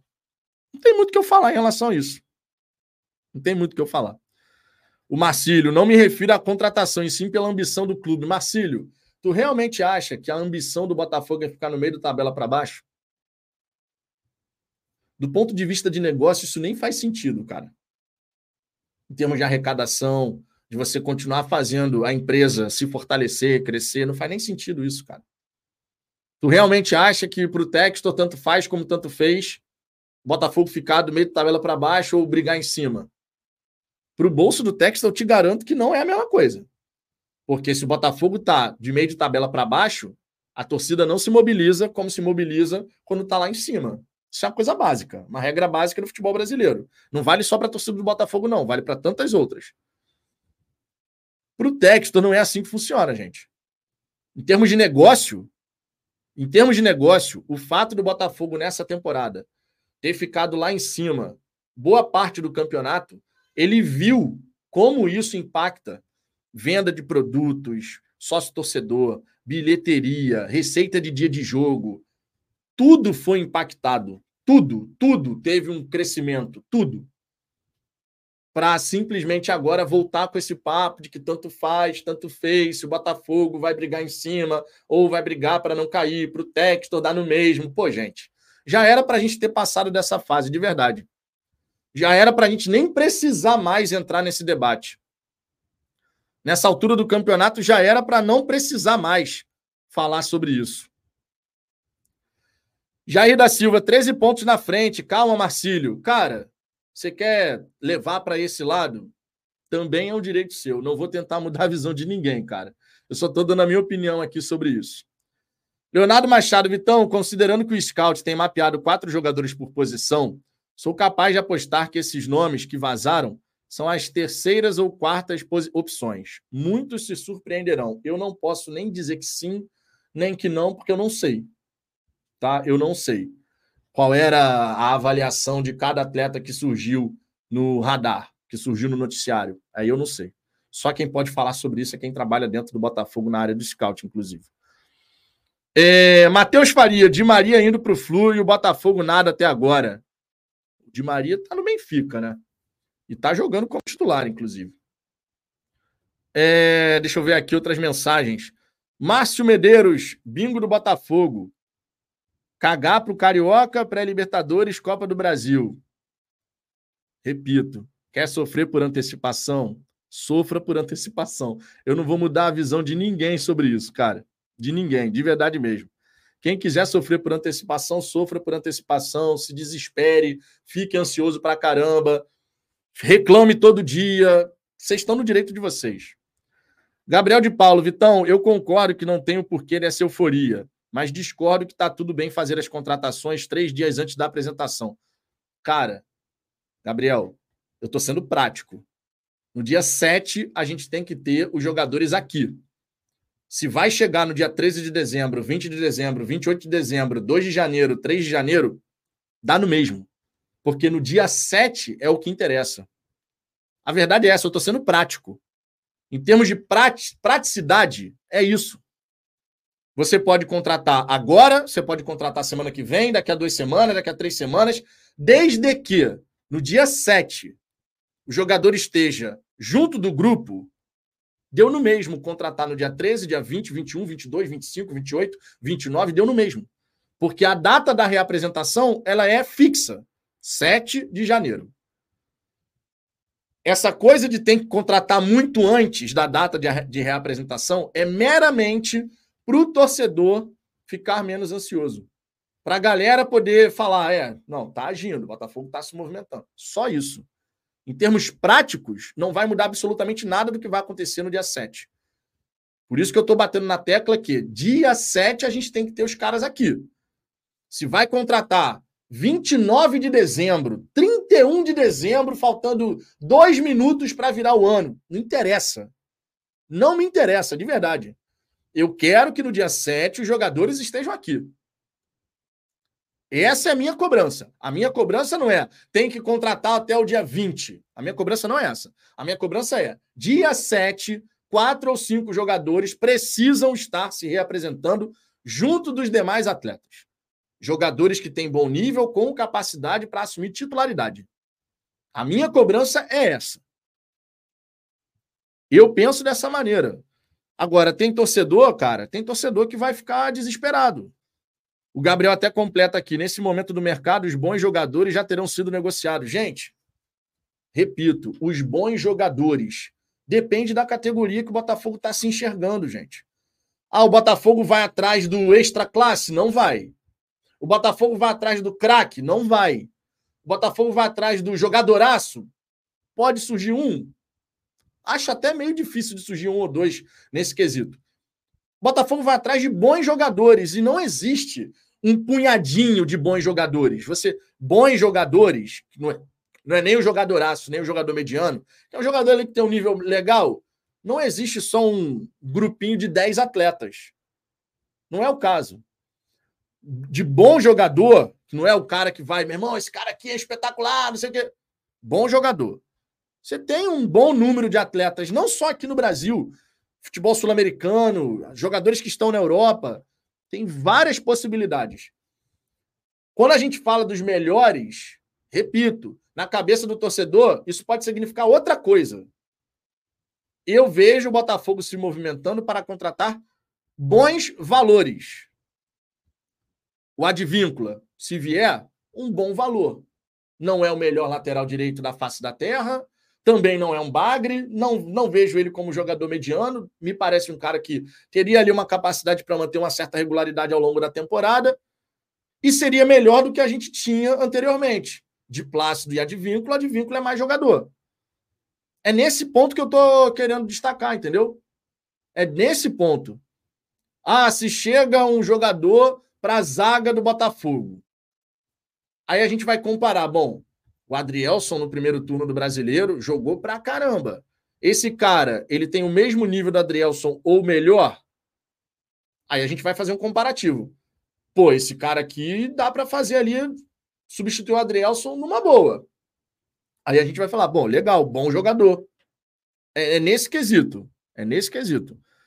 Miguel Alves, boa tarde. Na minha humilde opinião, vamos deixar os caras trabalhar. Aí, se não tiver reforços, aí sim. Cara, a torcida ela pode cobrar, ela pode reclamar, ela pode fazer tudo. Respeitosamente, sem ser violento, pode fazer tudo. Você pode reclamar, cornetar, criticar, é, cobrar, você pode fazer o que você quiser. Agora, no fim das contas, a gente não pode deixar de destacar que tem muita ansiedade envolvida. Esse desespero coletivo que toma conta é muito relacionado à ansiedade. E lá dentro do Botafogo, os caras estão trabalhando sem levar isso em consideração. Por isso que eu digo que é uma questão de escolha. O torcedor vai querer ficar desesperado, em estado de desespero total? Ok. Mas lá dentro, lá dentro o Botafogo não está levando isso em consideração. Tu quer que a contratação aconteça nessa semana? Se o Botafogo quiser contratar 10 dias depois disso, ele vai contratar 10 dias depois disso, tu vai ficar com raiva à toa. Tu vai ficar se, porra, se desesperando à toa. É, é esse o ponto. E é engraçado que a gente vê o mesmo padrão, cara. As outras janelas foi a mesma coisa. Mesma coisa. A torcida desesperada, o Botafogo fazendo lá o trabalho no ritmo dele. Eu só discordo do Botafogo, por exemplo, repetir o que fez em outro momento. Pô, esperar até o último instante da janela para se movimentar com mais. Eu discordo plenamente. Plenamente. Não pode ser assim. Pedro Reis.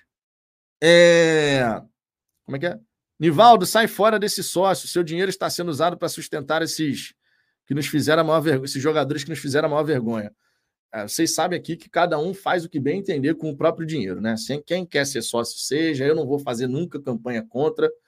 É, pelo contrário, aqui no Fala Fogão a gente sempre defendeu a galera se associar, fortalecer, porque isso é uma maneira da gente poder estar ali junto. Agora, é de cada um.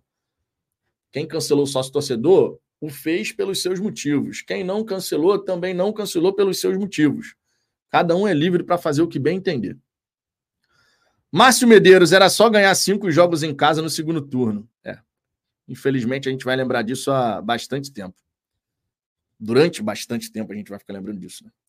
Camisa xadrez, Vitor, continua pregando um discurso de paciência que não cabe em 2024. Gente, não é questão de pregar um discurso de paciência. Vocês deturpam certas coisas. Quando eu digo que a gente contratar num dado dia, no outro, no outro, vai dar no mesmo em relação ao dia 7, é porque vai dar no mesmo. Esses atletas vão se, vão se apresentar no dia 7. Quando eu digo aqui que eu quero que pelo menos quatro ou cinco jogadores de bom nível, capazes de serem titulares, estejam no dia 7 com o Botafogo, eu estou pregando paciência. De repente, o Botafogo nem vai fazer assim. Eu estou emitindo a minha opinião aqui. Agora, sobre a, a história de cada um se desesperar porque quer, ficar desesperado desde agora, é uma questão de escolha mesmo. Eu não vou entrar nesse desespero coletivo. Eu vou fazer as minhas críticas, cobranças, elogios, tudo que tem que ser feito. Mas eu não vou entrar nesse desespero coletivo. Vocês não, não vão me ver aqui nesse desespero coletivo. Nessa ansiedade de tem que ser agora, porque se for na semana que vem já está atrasado.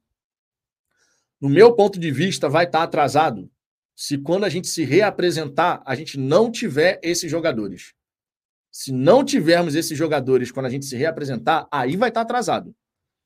Agora, com o Botafogo sondando, falando com os empresários, agora o Botafogo está no mesmo barco que todo mundo. Que todo mundo. O Botafogo está sondando, fez o mapeamento, está conversando aqui, conversando ali. Agora está todo mundo no mesmo barco. Então não tem atraso. Nesse momento, não tem atraso. Nesse momento tem o Botafogo lá dentro fazendo o trabalho, sondando empresário, atleta, conversando aqui e ali, para poder avançar com uma proposta, para poder avançar com, olha, vamos te oferecer tanto, tanto tempo de contrato. É, é, é assim que eu enxergo a situação. É exatamente assim que eu enxergo a situação.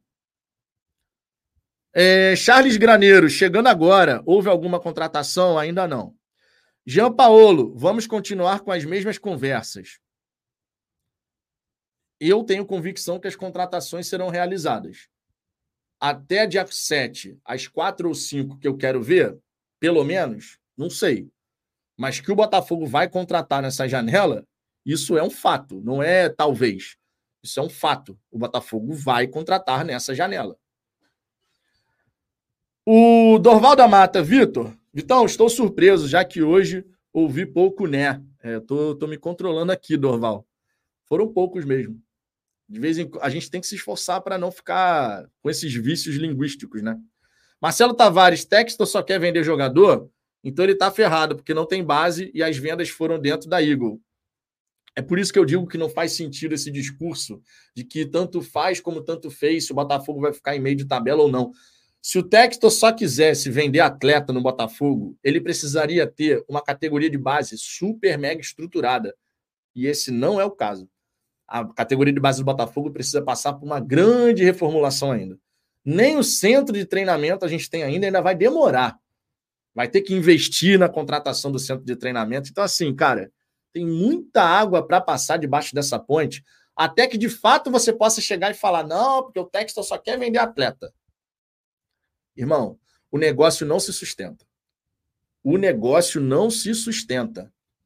A SAF Botafogo, se não buscar competir, tá lá nas cabeças, chegar cada vez mais longe nas competições para brigar pela taça, não se sustenta. A arrecadação não sobe, você não consegue ter recorde de faturamento ano após ano. Uma coisa não sustenta a outra. Uma coisa não sustenta a outra. Diogo Luiz, o zagueiro do Benfica, não deve vir. Os caras querem negociar em definitivo. E o Textor quer pegar por empréstimo. Não vai rolar. Só comprando mesmo. É, e o, o Benfica, segundo o recorde de Portugal, tinha colocado o valor em 10 milhões de euros, cara. Então, difícil imaginar. Difícil. Matheus Castro, não tem como passar dessa fase de compreensão depois desse trauma de 23. Concordo 100% com você, mas dessa vez compreendo mais os cornetas desesperados. Então, Matheus, é, é por isso que eu estou dizendo. Quem quiser se desesperar, vai se desesperar. Quem quiser ficar arrancando os cabelos, vai arrancar os cabelos. Todo santo dia. As pessoas podem ir em todas as lives reclamar, dizer que o Textor é um fanfarrão, que não vai contratar ninguém, que o Botafogo do ano que vem vai brigar contra o rebaixamento. Pode falar o que quiser. Pode falar o que quiser. Para poder, sabe, se desvencilhar desse sentimento, tirar esse, esse peso de dentro do peito. O torcedor é livre para fazer isso. Agora, eu aqui estou buscando só ser realista com vocês. A SAF não trabalha considerando essa ansiedade do torcedor tá? O torcedor tá ansioso, lá dentro, os caras não estão com pressa igual o torcedor. Eles estão trabalhando, estão conversando, estão sondando jogadores, falando com empresários, mas nessa pressa que a torcida tem, os caras não levam isso em consideração. É só esse o ponto que eu estou destacando aqui para vocês. E por isso, o desespero coletivo acaba sendo uma escolha. Sabendo que lá dentro eles estão trabalhando, porém não tem essa mesma pressa que vem da arquibancada, é uma questão de escolha.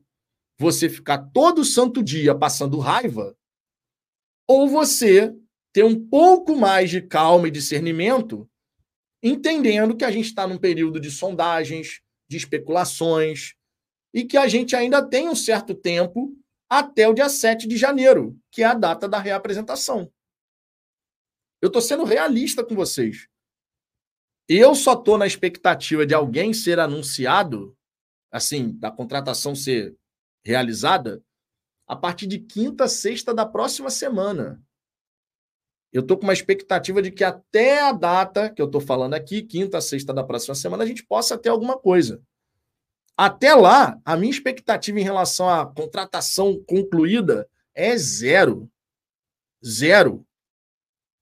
Eu estou realmente pensando que vai ser dessa forma.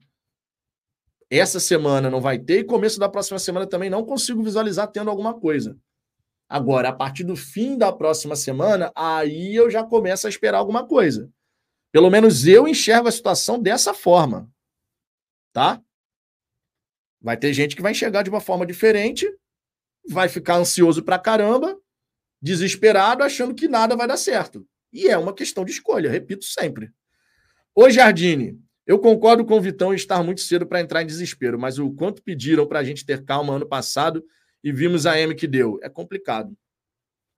Cara, então, quando a gente fala sobre ter calma, não é uma calma eterna que você não precisa nunca ficar chateado com nada. É uma calma para você poder entender qual é o momento que os clubes se encontram e que o Botafogo, em especial, se encontra. O Botafogo está na fase de sondagem. Toda negociação ela acontece seguindo um certo rito. Primeiro, o Botafogo internamente mapeia as suas necessidades.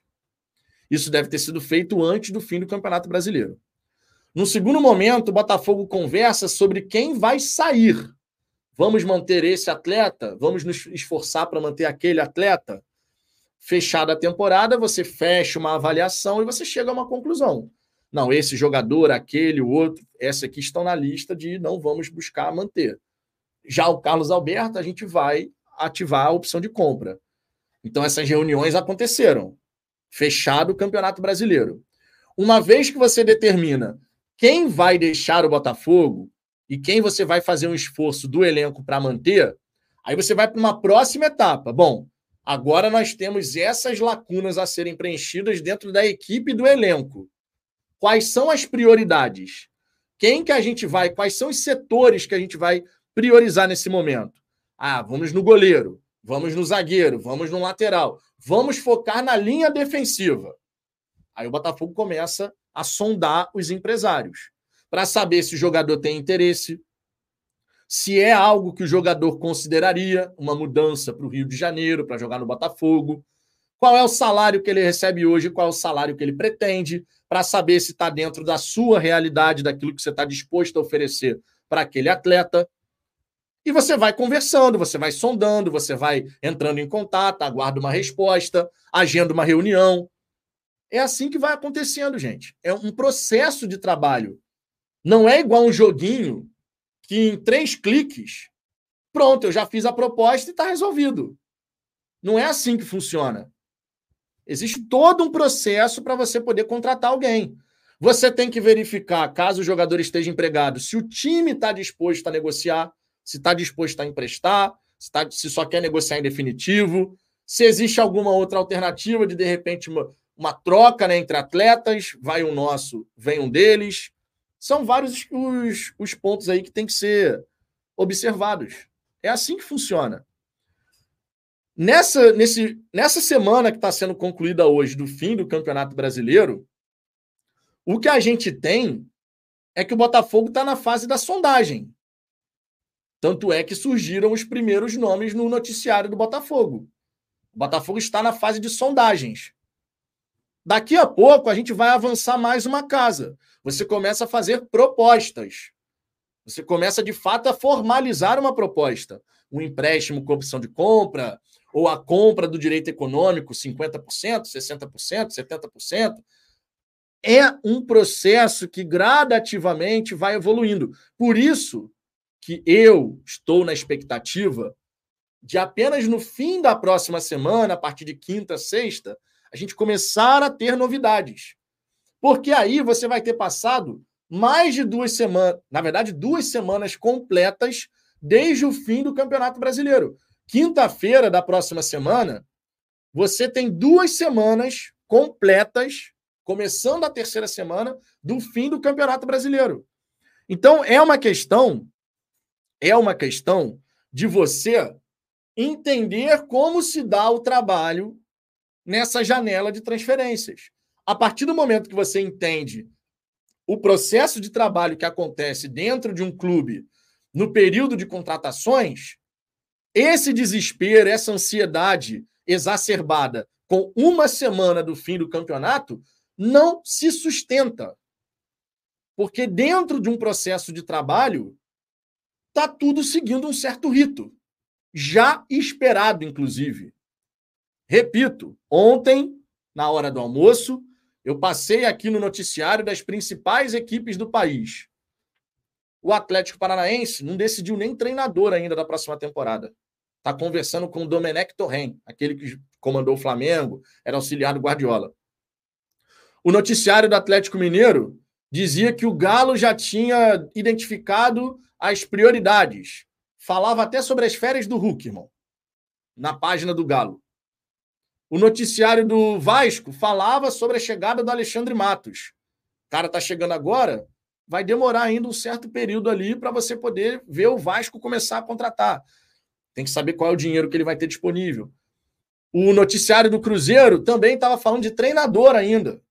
Cruzeiro de olho no Fernando Gago para ser treinador na próxima temporada.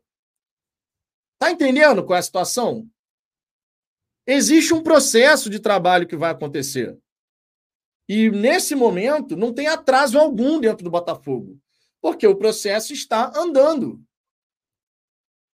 Uma semana se passou, sondagens já estão, já estão acontecendo, daqui a pouco vem propostas, daqui a pouco vem negativa ou aceite daquela proposta. Joel Cruz vai esperar até o final e pegar a xepa. Já tinham falado que havia jogadores mapeados. O americano não vai comprar direito econômico nenhum. Sim, jogadores estão mapeados três, quatro por posição. Por isso que a gente está entrando agora na fase da sondagem. Foi o que eu falei. A gente está entrando na fase da sondagem justamente porque a fase de jogadores mapeados já passou. Agora o Botafogo está na fase das sondagens. As especulações começam a aparecer mais por isso. Renato Priol, Botafogo vai contratar. A torcida tem que ter calma. O Botafogo vai contratar. A gente não vai entrar para a próxima temporada sabe? Ah, o Botafogo 2024 não contratou ninguém. Ninguém vai chegar. Não é o caso. O Botafogo vai contratar. Gabriel de Paulo, Vitão, eu acho que a maioria aqui entende o processo. Não parece, né, Gabriel? Não parece. Se entendesse, não estava nessa ansiedade desesperadora.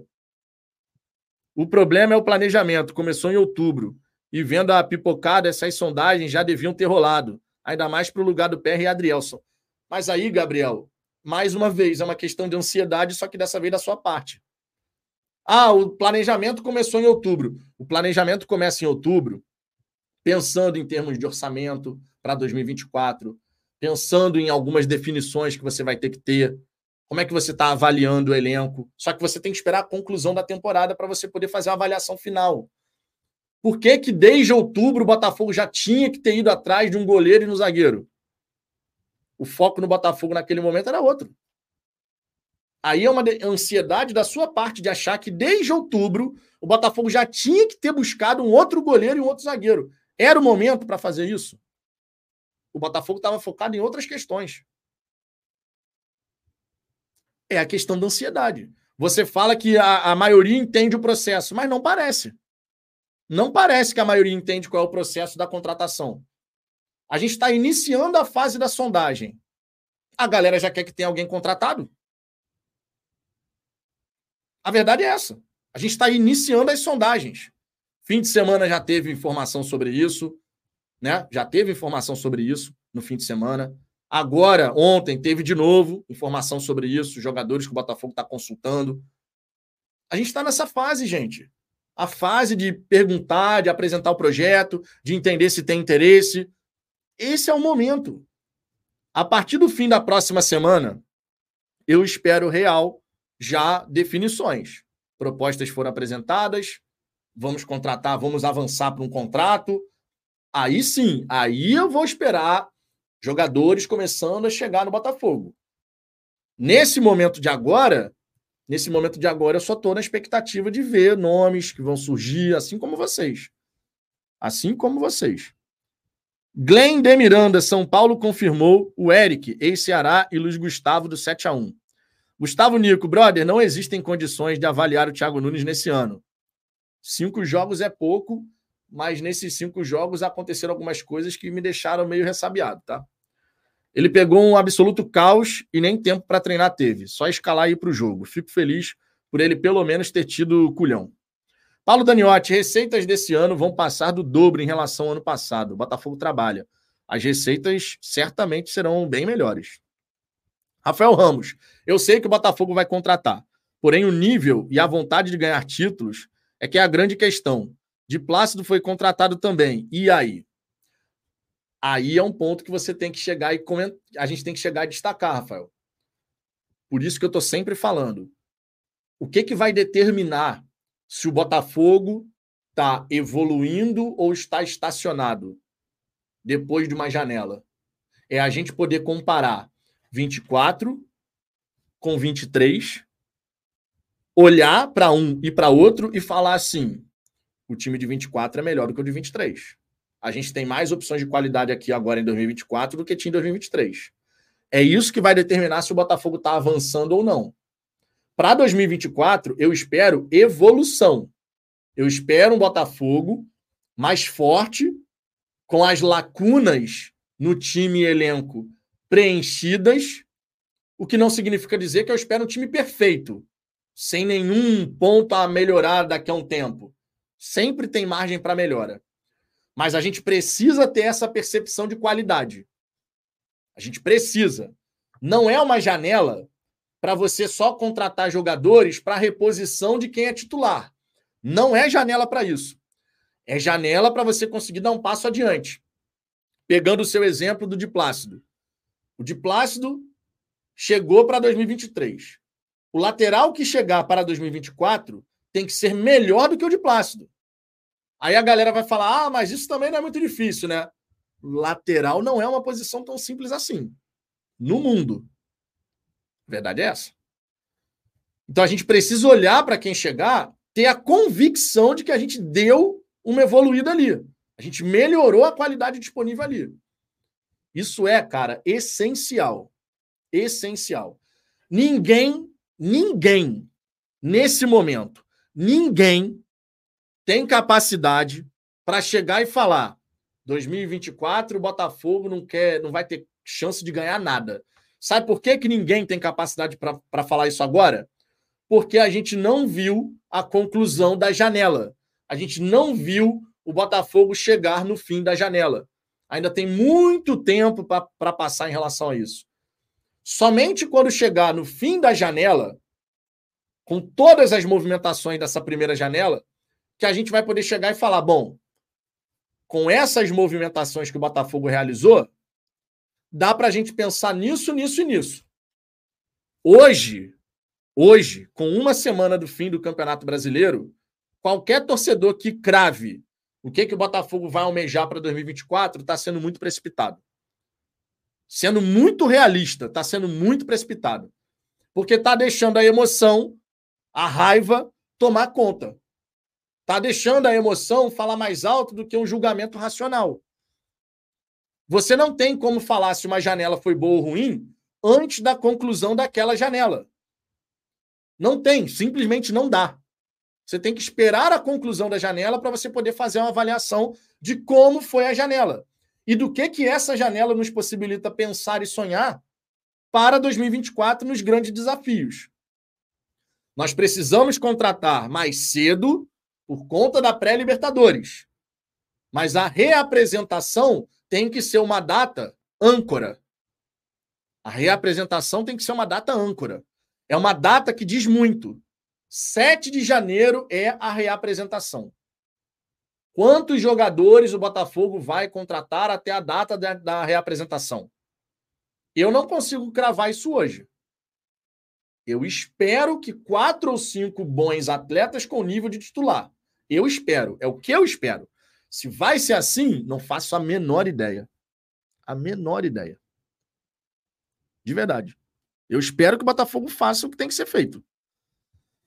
Fagner Borges, valeu Vitão, deixei o like, mas se nada vai se resolver essa semana, conforme dito, não há o que consumir da mídia independente nesse momento.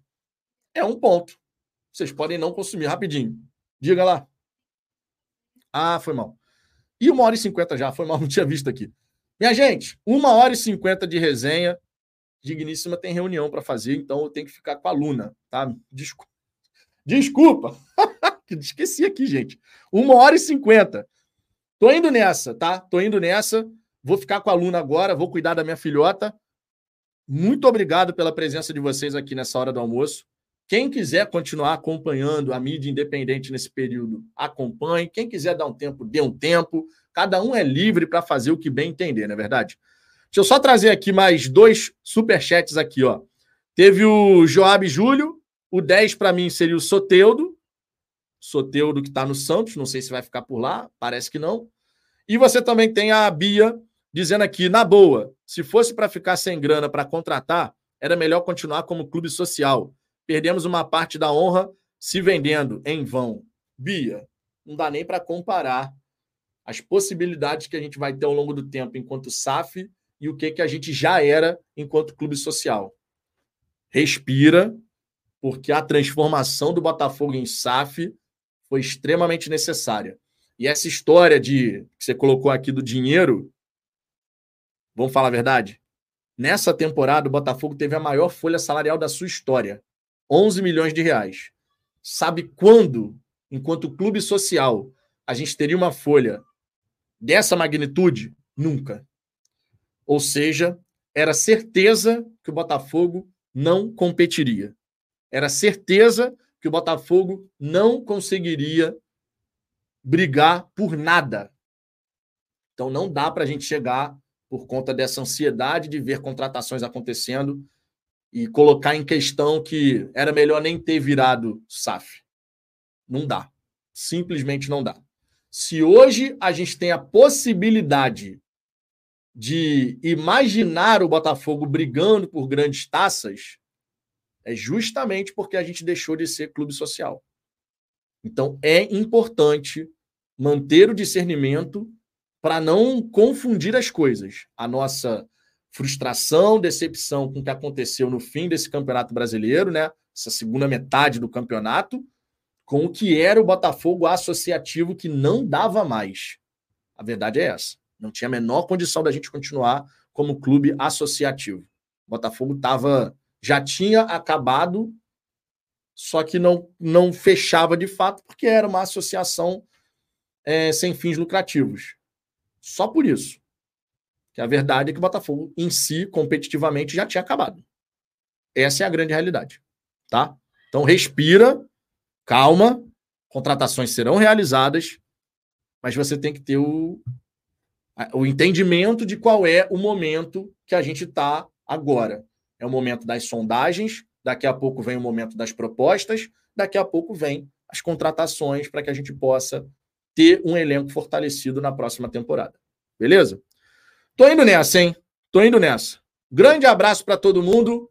Beijo no coração de cada um de vocês. Fui!